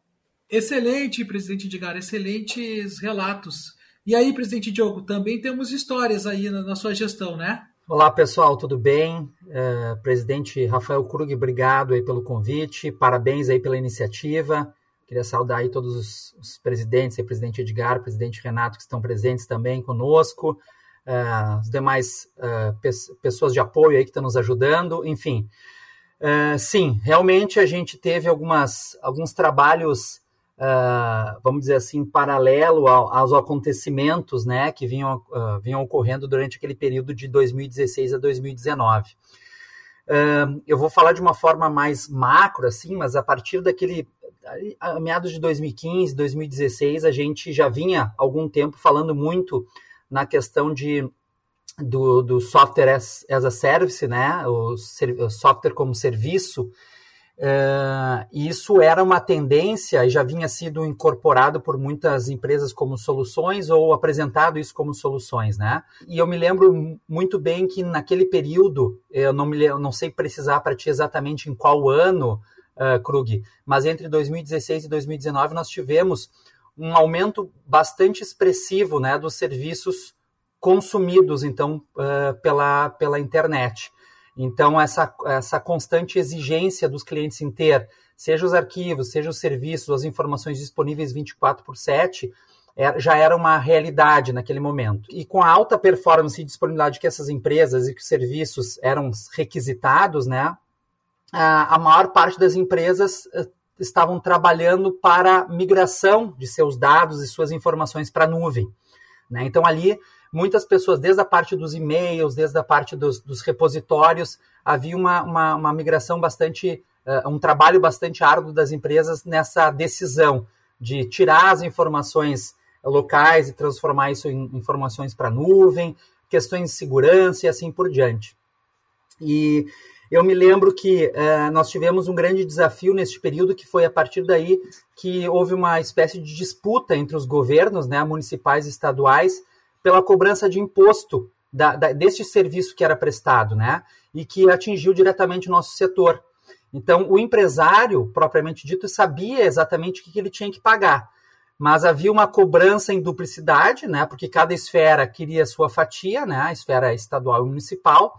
e nenhuma das duas esferas queria abrir mão desse, deste valor.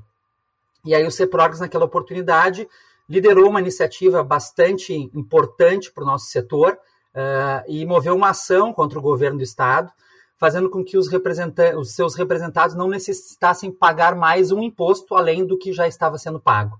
Né? Nós tivemos êxito nessa ação e um reconhecimento de todo o setor aí pelo esse esforço que foi feito. Então, esse foi um dos pontos. E outro uh, ponto aí bastante relevante que eu, que eu destaco e que também ele, ele, ele foi embasamento, foi base para o nosso discurso de posse uh, em 2016. Um, e eu me lembro que, inclusive, a, a, a, houve uma revista da uh, Mercado TI que tinha ali a, passagem de bastão, né, que era de uma, de uma gestão, da gestão do Edgar para a nova gestão. E ali no discurso eu, eu tentei uh, fazer uma, uma, um apanhado geral fazendo uma, vamos dizer assim, uma analogia entre uh, aquele momento que nós estávamos vivendo com o início, e, e, quando eu falo início, tanto antes ali quando eu falo da nuvem, quanto agora que eu vou falar da questão das pessoas, eram algo, eram coisas que já estavam sendo trabalhadas, mas naquele momento tinha um foco bastante grande. Né? Então esse foi o motivo pelo, pelo qual a gente colocou, uh, vamos dizer assim, as pessoas em primeiro plano na nossa gestão, né? Então a gente teve isso em virtude da questão da própria automação de processos que vinha bastante forte, uh, o advindo da, da, robotização dos processos, que isso foi se concretizando ao longo dos anos, né? Então a gente colocou que mais do que nunca as empresas precisavam uh, estar atentas às suas operações, valorizando as pessoas, os aspectos humanos, né? Dentro das organizações. E isso fez, inclusive, que a gente tomasse algumas ações internamente dentro do CEPROGS, né? mudando algumas formas de, de pensar e agir dentro do CEPROGS. E por meio de alguns eventos, parcerias, a gente acabou incentivando muito as empresas do setor a qualificarem a, a, a qualificar a gestão de pessoas de suas, das suas respectivas empresas, né? E o resultado disso é que foi, foi teve um aumento muito grande das, da quantidade de empresas que começaram a participar e ser reconhecidas pelo GPTW, né, o Great Place to Work. Então, se a gente pegar esse histórico, assim, a gente consegue ver nitidamente que haviam poucas empresas que participavam do processo, né, e isso talvez não era dado a, a tamanha importância, né, e depois que a gente começou a fazer esse trabalho, muitas empresas de tecnologia começaram a despertar esse interesse e começaram a participar. Nós fizemos eventos, inclusive, nos aproximamos do GPTW também, fizemos alguns eventos com eles, e, e foi bastante interessante. Eu acho que isso foram. Uh, claro que tiveram outras iniciativas, obviamente, mas acho que foram dois pontos bem importantes e interessantes da gente ressaltar aí uh, nessa, nesse primeiro questionamento aí. Excelente, presidente Diogo, excelente, muito bom reviver tudo isso que, que, que tu, tu nos trouxe aí e que, que, que, os outros presidentes também nos, nos trouxeram. E você sabe que eu acho interessante que nessa jornada histórica que a gente está fazendo aí, junto com todos os presidentes do CEPROGS, eu vi que, que todos eles, eles trouxeram alguma questão de, de experiência, de, de que marcou época, né, com, com, relação a cada uma das suas gestões. E, e, isso é muito, é muito nítido durante toda, toda a confecção desse podcast que a gente está fazendo, que todo, todo mundo tem aquele, aquela sua lembrança querida, aquela, aquele seu destaque um pouco mais querido com relação à sua gestão. E aí eu queria convidar vocês para a gente poder fazer um pouquinho desses exercício de memória, né? E, e pedir para vocês trazerem o que, que, que, que remete para vocês aí de, de lembrança, de destaque na, nas durante todo esse, esse, esse trabalho que vocês fizeram aí liderando o CEPRORES, o que, que traz de lembrança aí, já, já trazendo novamente aí o, o nosso presidente Renato Turco Faria. Por favor, presidente Renato. Olha, Krug, essa pergunta aí é, é simples, curta, mas é profunda, né?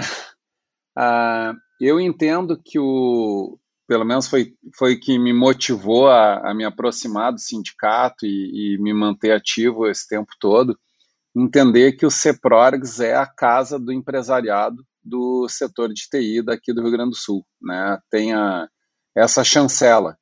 E, e, entendo que todos nós, uh, seja como associado, seja como diretor, como presidente, como ex-presidente, que a gente tenha sempre em mente o pensamento como empresário, não como sindicalista, né? Essa chancela da representação institucional, ela é bastante profunda e, e, nos imputa uma responsabilidade bastante grande, né? uma responsabilidade legal, uma responsabilidade associativa de representar os interesses das empresas aqui do Estado. Né? E isso foi o que me motivou a me aproximar e me, uh, lá em 2003 e me manter próximo até hoje. Excelente, excelente, presidente Renato. E aí, presidente Edgar, o que, que pode nos contar? Bem, presidente Krug, uh, acho que cada gestão ela vai construindo né, a sua história, mas aproveitando, evidente, o que já, o que já vinha acontecendo antes. E, e creio que esse seja o ideal para que a gente tenha sempre construções né, e nunca destruir e recomeçar.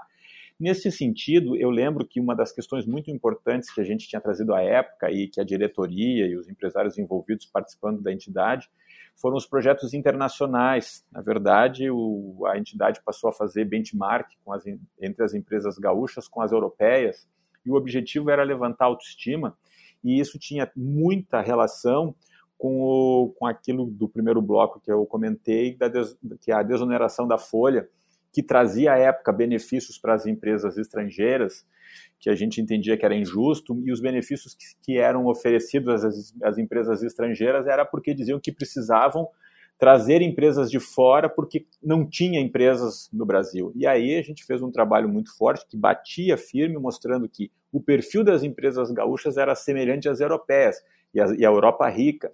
Mostrava-se ali França, a Inglaterra, a própria Alemanha. E era um, foi um, eu lembro que era um projeto que gente considerava muito importante Outro projeto que eu acho que marcou muito, a gente trabalhou bastante na qualidade da entidade, a qualidade de então uh, fomos duas vezes aí troféu bronze do PGQP, depois duas vezes troféu prata, e o objetivo era justamente que a gente pudesse ter uma gestão de qualidade e que os nossos associados pudessem também uh, aprender com isso e que a entidade evidente prestasse o melhor serviço. E é interessante quando a gente fala da, da, da continuidade, porque hoje eu sei que tu, como presidente, e o nosso vice-presidente Luiz Henrique seguem nisso, só que agora com métodos ágeis. Aquilo que era moderno, a gestão da qualidade total, hoje foi substituída por métodos ágeis e hoje isto é o moderno.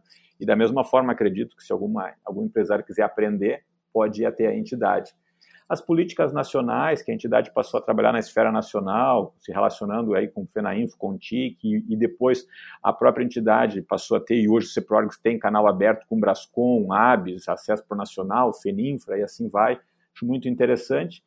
E à época nós tínhamos um trabalho que era muito questão de, de, de aumentar o relacionamento dos empresários com o setor uh, que é considerado o que mais compra, que era uh, os grandes CIOs. E aí que foi o trabalho forte de consolidar o Mesastei como grande evento da, do, do, nosso segmento. E tinha como objetivo claro ter um palestrante que trouxesse eh, o público.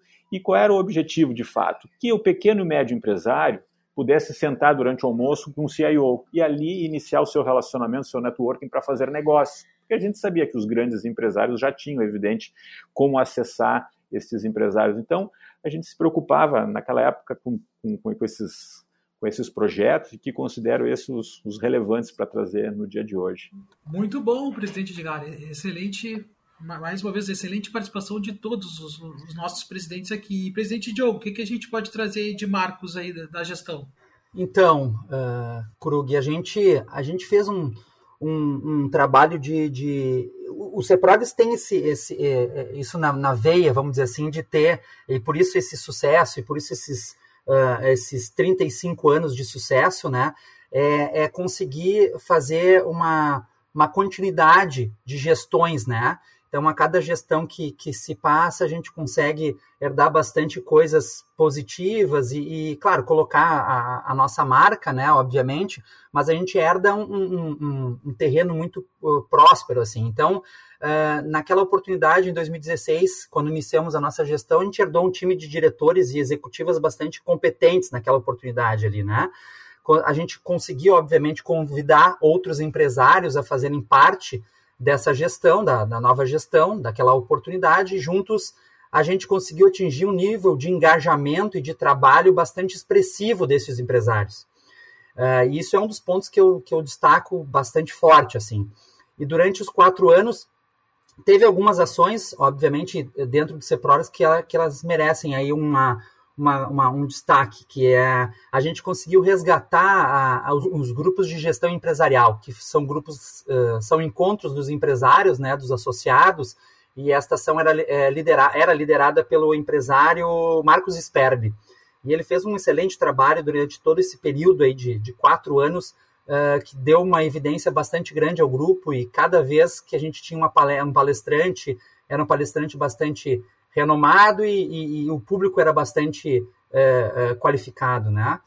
A gente, a gente convidou um, um, empresário aí, o André Streppel, um amigo aí de, do setor, para desenvolver a diretoria de gestão de pessoas que estava alinhado com aquela com aquele nosso discurso inicial, né, quando a gente assumiu a, a, o CEPROGS. E aí a gente criou o grupo de gestão de pessoas que deu suporte àquela ação também destacada anteriormente, que a gente acabou compartilhando boas práticas aí de, entre as empresas associadas, principalmente. Criamos a diretoria de startup, que foi assumida uh, pelo empresário Luiz Henrique Petkovic, que hoje é o, é o vice-presidente da entidade. Também fez um excelente trabalho, a gente acabou criando uh, novas interações com outros uh, entre, outros players de mercado, né, com startups, com uh, muitas entidades parceiras, como a, a, a, Associação Gaúcha de Startups, o SEBRAE, enfim, muitas uh, entidades que trabalhavam também nessa linha voltada para as startups e que o CEPROGS até então não estava tão preparado ainda, porque acabava trabalhando com empresas mais consolidadas e a gente via que a gente precisava expandir o nosso, entre aspas, o nosso mercado para essas empresas, né? Então a gente conseguiu uh, dar bastante atenção para essas, essas outras empresas.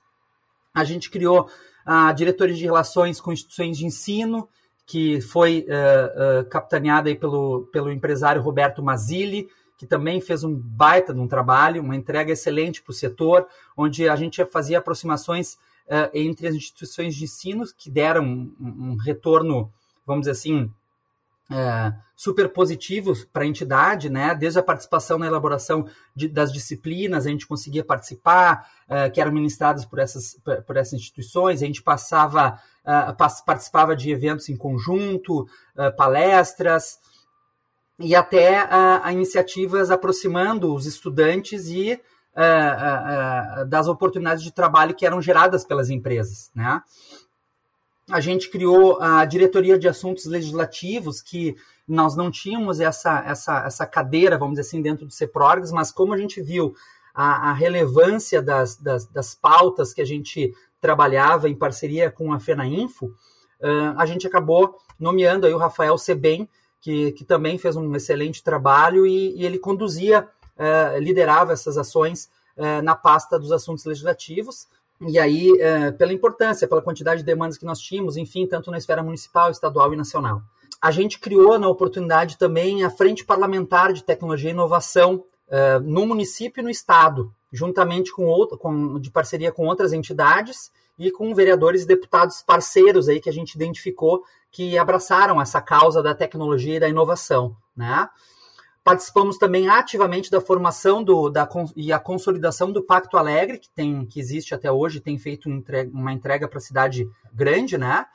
E acompanhamos de perto também e intervimos né, na decisão favorável ao empresariado que teve a, a questão do, da desoneração da folha de pagamento, que, como eu disse o Edgar anteriormente, iniciou antes de 2016, mas ele teve reflexos contínuos né, durante a nossa gestão e a gente, com bastante frequência, tinha aí algumas ações que a gente tinha que, que, que participar para que a gente mantivesse o setor desonerado. Né? Uh, também algo que, que começou, a, a, a, não me lembro exatamente a data, mas houve a flexibilização das leis trabalhistas, que a gente se envolveu bastante. Né? Então tivemos aí a participação direta de vários diretores aí nesta, nesta ação e que acabou trazendo vários benefícios aí para o nosso setor, tanto para o empregado quanto para o empregador né? Que era uma coisa também que a gente trabalhava bastante forte, que o CEPRORGS, ele por mais que fosse o representante das empresas de tecnologia, a gente estava ali também por uma causa uh, dos empregados, né? Porque quer queira quer não, uh, se, se a gente conseguisse deixar as empresas, os empresários felizes e trabalhando num ambiente adequado, certamente teria uh, os, os próprios empregados teriam seus benefícios. Claro que é importante destacar aqui o, o, trabalho de todos os outros diretores que participaram aí ativamente na nossa gestão. Uh, o vice-presidente, também uh, uh, diretor de marketing, o Donald, fez um excelente trabalho com mesas TI, liderava as ações de marketing. Enfim, teve a Simone, que fez um trabalho bastante forte na parte da qualidade, onde a gente conseguiu atingir o, o, troféu prata novamente, né, pela segunda vez, se não me engano, pela entidade. o Everson, o Jaime, o Kurtz, o próprio Edgar, o, o, o, próprio atual presidente Rafael Krug também esteve na nossa diretoria, o Sebem, o Biazuz em Caxias, o Sérgio em Pelotas, enfim, teve uma participação bastante uh, efetiva dessa turma aí que fez um, um trabalho excelente aí para a entrega para o nosso ecossistema de tecnologia aqui do Estado.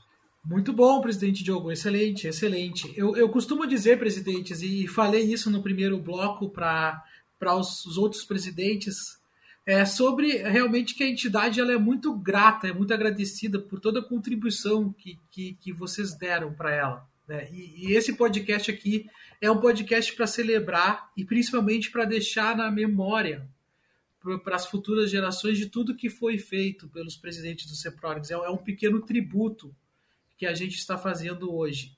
Né? E, e realmente esse trabalho que é feito de forma voluntária, feito é, com amor a realmente a camiseta, por toda a diretoria, por toda a presidência, ele, ele acabou trazendo muita representatividade para a entidade no setor. E aí, nesse momento final, eu queria convidar cada um de vocês para deixar uma mensagem desses 35 anos da entidade, uma mensagem que possa ficar é, é gravada aí para eternidade, ou até, até, até quando o Spotify manter, mas mesmo assim nós vamos manter isso isso guardado para que a gente tenha esse registro de todos os presidentes. Infelizmente, a gente não conseguiu é, fazer todos os presidentes ficarem juntos numa única conversa, mas com certeza quem está escutando esse podcast hoje conseguiu e está conseguindo ver a evolução histórica de onde o CEPRORG saiu até onde o CEPRORG está hoje, 35 anos depois. Então, já passando já para essa parte final do, do, nosso podcast, queria chamar o presidente Renato para que ele desse aí o sua, sua mensagem aí nos 35 anos da entidade, né? Que tenho certeza que a gente vai ainda estar tá comemorando aí no futuro aí com com, com, uma grande festa. Presidente Renato, por favor, suas palavras. Uh, Rafael, acho que foi, foi bem provocativo, né? Esse momento que a gente está vivendo aí com isolamento social, lockdown, aprendendo o que quer dizer a palavra pandemia, eu não conhecia antes, né? E parabenizo aí a, a entidade por ter promovido essa iniciativa, né? Eu acho que a, justo esse momento que a gente passa, de, desafiador, para a sociedade globalmente falando, em que pese que para o setor de TI a gente tem, pelo menos nos últimos 30 anos, aí, vivido um, um momento muito profícuo para as empresas, né, para os profissionais. Ah, eu acho que assim a, a mensagem final é que assim o CEPRORGS de hoje existe porque há 35 anos atrás um grupo de empresários achou que era importante ter um sindicato que representasse essa categoria pujante, uma das categorias que mais emprega no Brasil e certamente uma das categorias que tem um, um valor agregado uh, muito significativo dentro da, da realidade do nosso país, da nossa economia, da nossa sociedade. Né?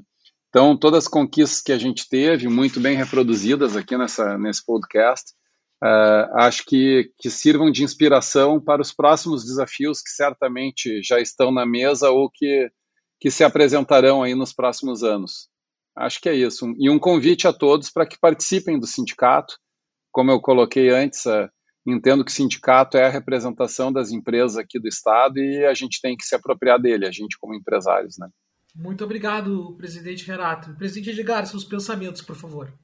Obrigado, presidente Krug. Saúdo nosso ex-presidente Renato, excelentes palavras falando da nossa entidade. Uh, e, e, acho que esses 35 anos do CEPRORG, sem dúvida, é uma data muito especial que nós devemos comemorar. Passamos por diversas diretorias, muitos presidentes estiveram aqui, cada um ajudando a escrever as páginas da história da entidade creio que poucos empresários talvez não percebam a, a importância por estarem afastados, mas quem está perto sabe todo o trabalho e o empenho que é necessário para que a entidade possa seguir crescendo e representando os interesses e defendendo também os interesses dos empresários. E isso o CEPROGS faz como ninguém há muitos anos, que é trabalhar, garantir que a relação de capital e trabalho se mantenha equilibrada, e isso o CEPROGS não, não tem aberto mão em nenhuma das gestões desde que eu conheço, e sei que das outras gestões foi assim também. E o CEPROGS, neste momento, segue ativo como nunca. Isso nos deixa muito feliz, está atuando na reforma tributária, está tá atuando agora na pandemia, tem feito várias lives junto com os advogados do CEPROGS para ajudar as empresas a se encaixarem nas legislações emergenciais, o teletrabalho, coisas que, foram, que são importantes. Nós temos problemas na, de escala global, nacional e evidente que estadual, e o CEPORS muito ativo. Isso nos deixa muito orgulhosos ver a agilidade, essa nova gestão que entra com todo o gás. Vejo que segue acompanhando a, o, as questões legislativas, tanto municipais, estaduais e também nacionais, em todos os setores. Uma entidade, uma entidade que está com 35 anos e com fôlego novo, uma, uma gestão renovada, com, com vontade de fazer.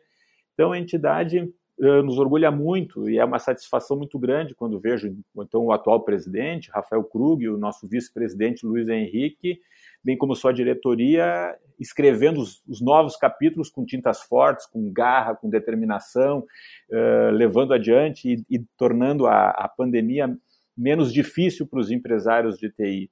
Tenho certeza que o CEPROS está preparado e disposto a continuar executando sua missão, que é de representar os interesses das empresas gaúchas. Por isso, tenho certeza que os próximos 35 anos estão sendo bem construídos e que venham mais 35 anos. Obrigado.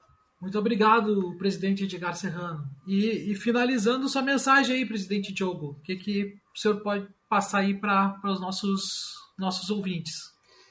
Olha, Krug, eu sou, eu sou muito grato ao CEPRORGS uh, pelas, pelos quatro anos que a gente esteve à frente da entidade, uh, a, a, todos os anos que eu particularmente estive à frente, à frente não, compondo equipes, né, como diretor, né, uh, compondo equipes de outros presidentes. sou muito grato pela, pelo trabalho e pelas entregas realizadas pelos os presidentes que ah, me antecederam e acho que fizeram um excelente trabalho que facilitou e muito o meu trabalho e o trabalho da nossa diretoria na, naquela oportunidade. Então, eu, como eu disse, então, muito grato a todos eles que construíram, fizeram cada passo a identidade para chegar até esses 35 anos e a gente pôde colaborar com quase 10% aí da, da, da entidade eh, nos quatro anos que estivemos à frente do CEPROGS. Uh, o CEPROGS ele certamente atinge uma marca, assim, graças ao trabalho que foi realizado, graças uh, ao trabalho das executivas, da di própria diretoria, né, tanto as, as, as, que estão e as que passaram pela entidade, uh, graças à ded dedicação voluntária dos empresários, e era algo que a gente sempre eh, deixava registrado, né, que todo empresário que estava à frente do CEPROGS, trabalhando pelo CEPROGS, é uma causa voluntária, né, em defesa dos interesses do empresariado da, de tecnologia. Né? Então, por todos eles que compuseram o quadro diretivo da, da entidade, todos os diretores, graças aos importantes parceiros que vão desde as instituições de ensino, instituições públicas, outras entidades, empresas parceiras, os associados que fazem parte do quadro associativo. Então, tudo isso forma um, um, grandioso e um valioso ecossistema, né? E que esse ecossistema se retroalimenta é, e que acaba dando muita vida, energia e gera oportunidades tremendas para todos que estão perto, né? Que, ou que fazem parte disso ou que estão perto disso. O CEPROGS a gente sempre ressaltou, e foi algo que o, o, o ex-presidente Renato Turque falou alguns minutos atrás, sobre a questão da, da, da, do sindicato. Né? A gente sempre, eh, de alguma forma, tentou eh, mostrar que nós, é, nós éramos uma entidade que fazia um trabalho diferente daquele sindicato padrão, né? que vai lá, cobra aquele imposto e, e, e faz poucas entregas. O CEPROG sempre, sempre esteve à frente de entregas e desafios para os empresários. Então, isso que nos destacou, isso que continua destacando a, a, nesses 35 anos do CEPROGS, que é efetivamente fazer um trabalho diferenciado e que faz com que as pessoas que contribuem para a entidade sintam orgulho de fazer parte uh, desse contexto. Então, isso, uh, isso nos enche de orgulho e, e, e faz com que a gente uh, ressalte e, e reforce as, as, as, congratulações para a entidade e que o CEPROGS continue assim por muitos anos, participando ativamente como um, este ente querido de conexões e de realizações uh, para o mercado de tecnologia e inovação do Rio Grande do Sul. Parabéns para todos, parabéns CEPRORGS pelos 35 anos. Maravilha, presidente Diogo, muito obrigado pelas palavras. E infelizmente, pessoal, estamos chegando ao final do nosso podcast. O CEPRORGS é a entidade que faz o trabalho de empresário para empresário, para poder representar o setor de tecnologia da informação. Eu agradeço aqui a todos os ex-presidentes que estiveram conosco nesse podcast. Agradeço também muito a você pela audiência e por ter nos escutado até aqui. E convido a todos para que continuem seguindo as redes sociais do CEPRORGS, seja aqui no Spotify, seja no Facebook, no LinkedIn, no Instagram, no Twitter ou no YouTube. Acompanhem também o nosso site, que por lá tem muita notícia legal, agendas e tudo mais que você precisa saber para estar bem informado, principalmente seguindo a nossa revista Mercado TI. Então, pessoal, até o próximo podcast Ceprorix. Até lá!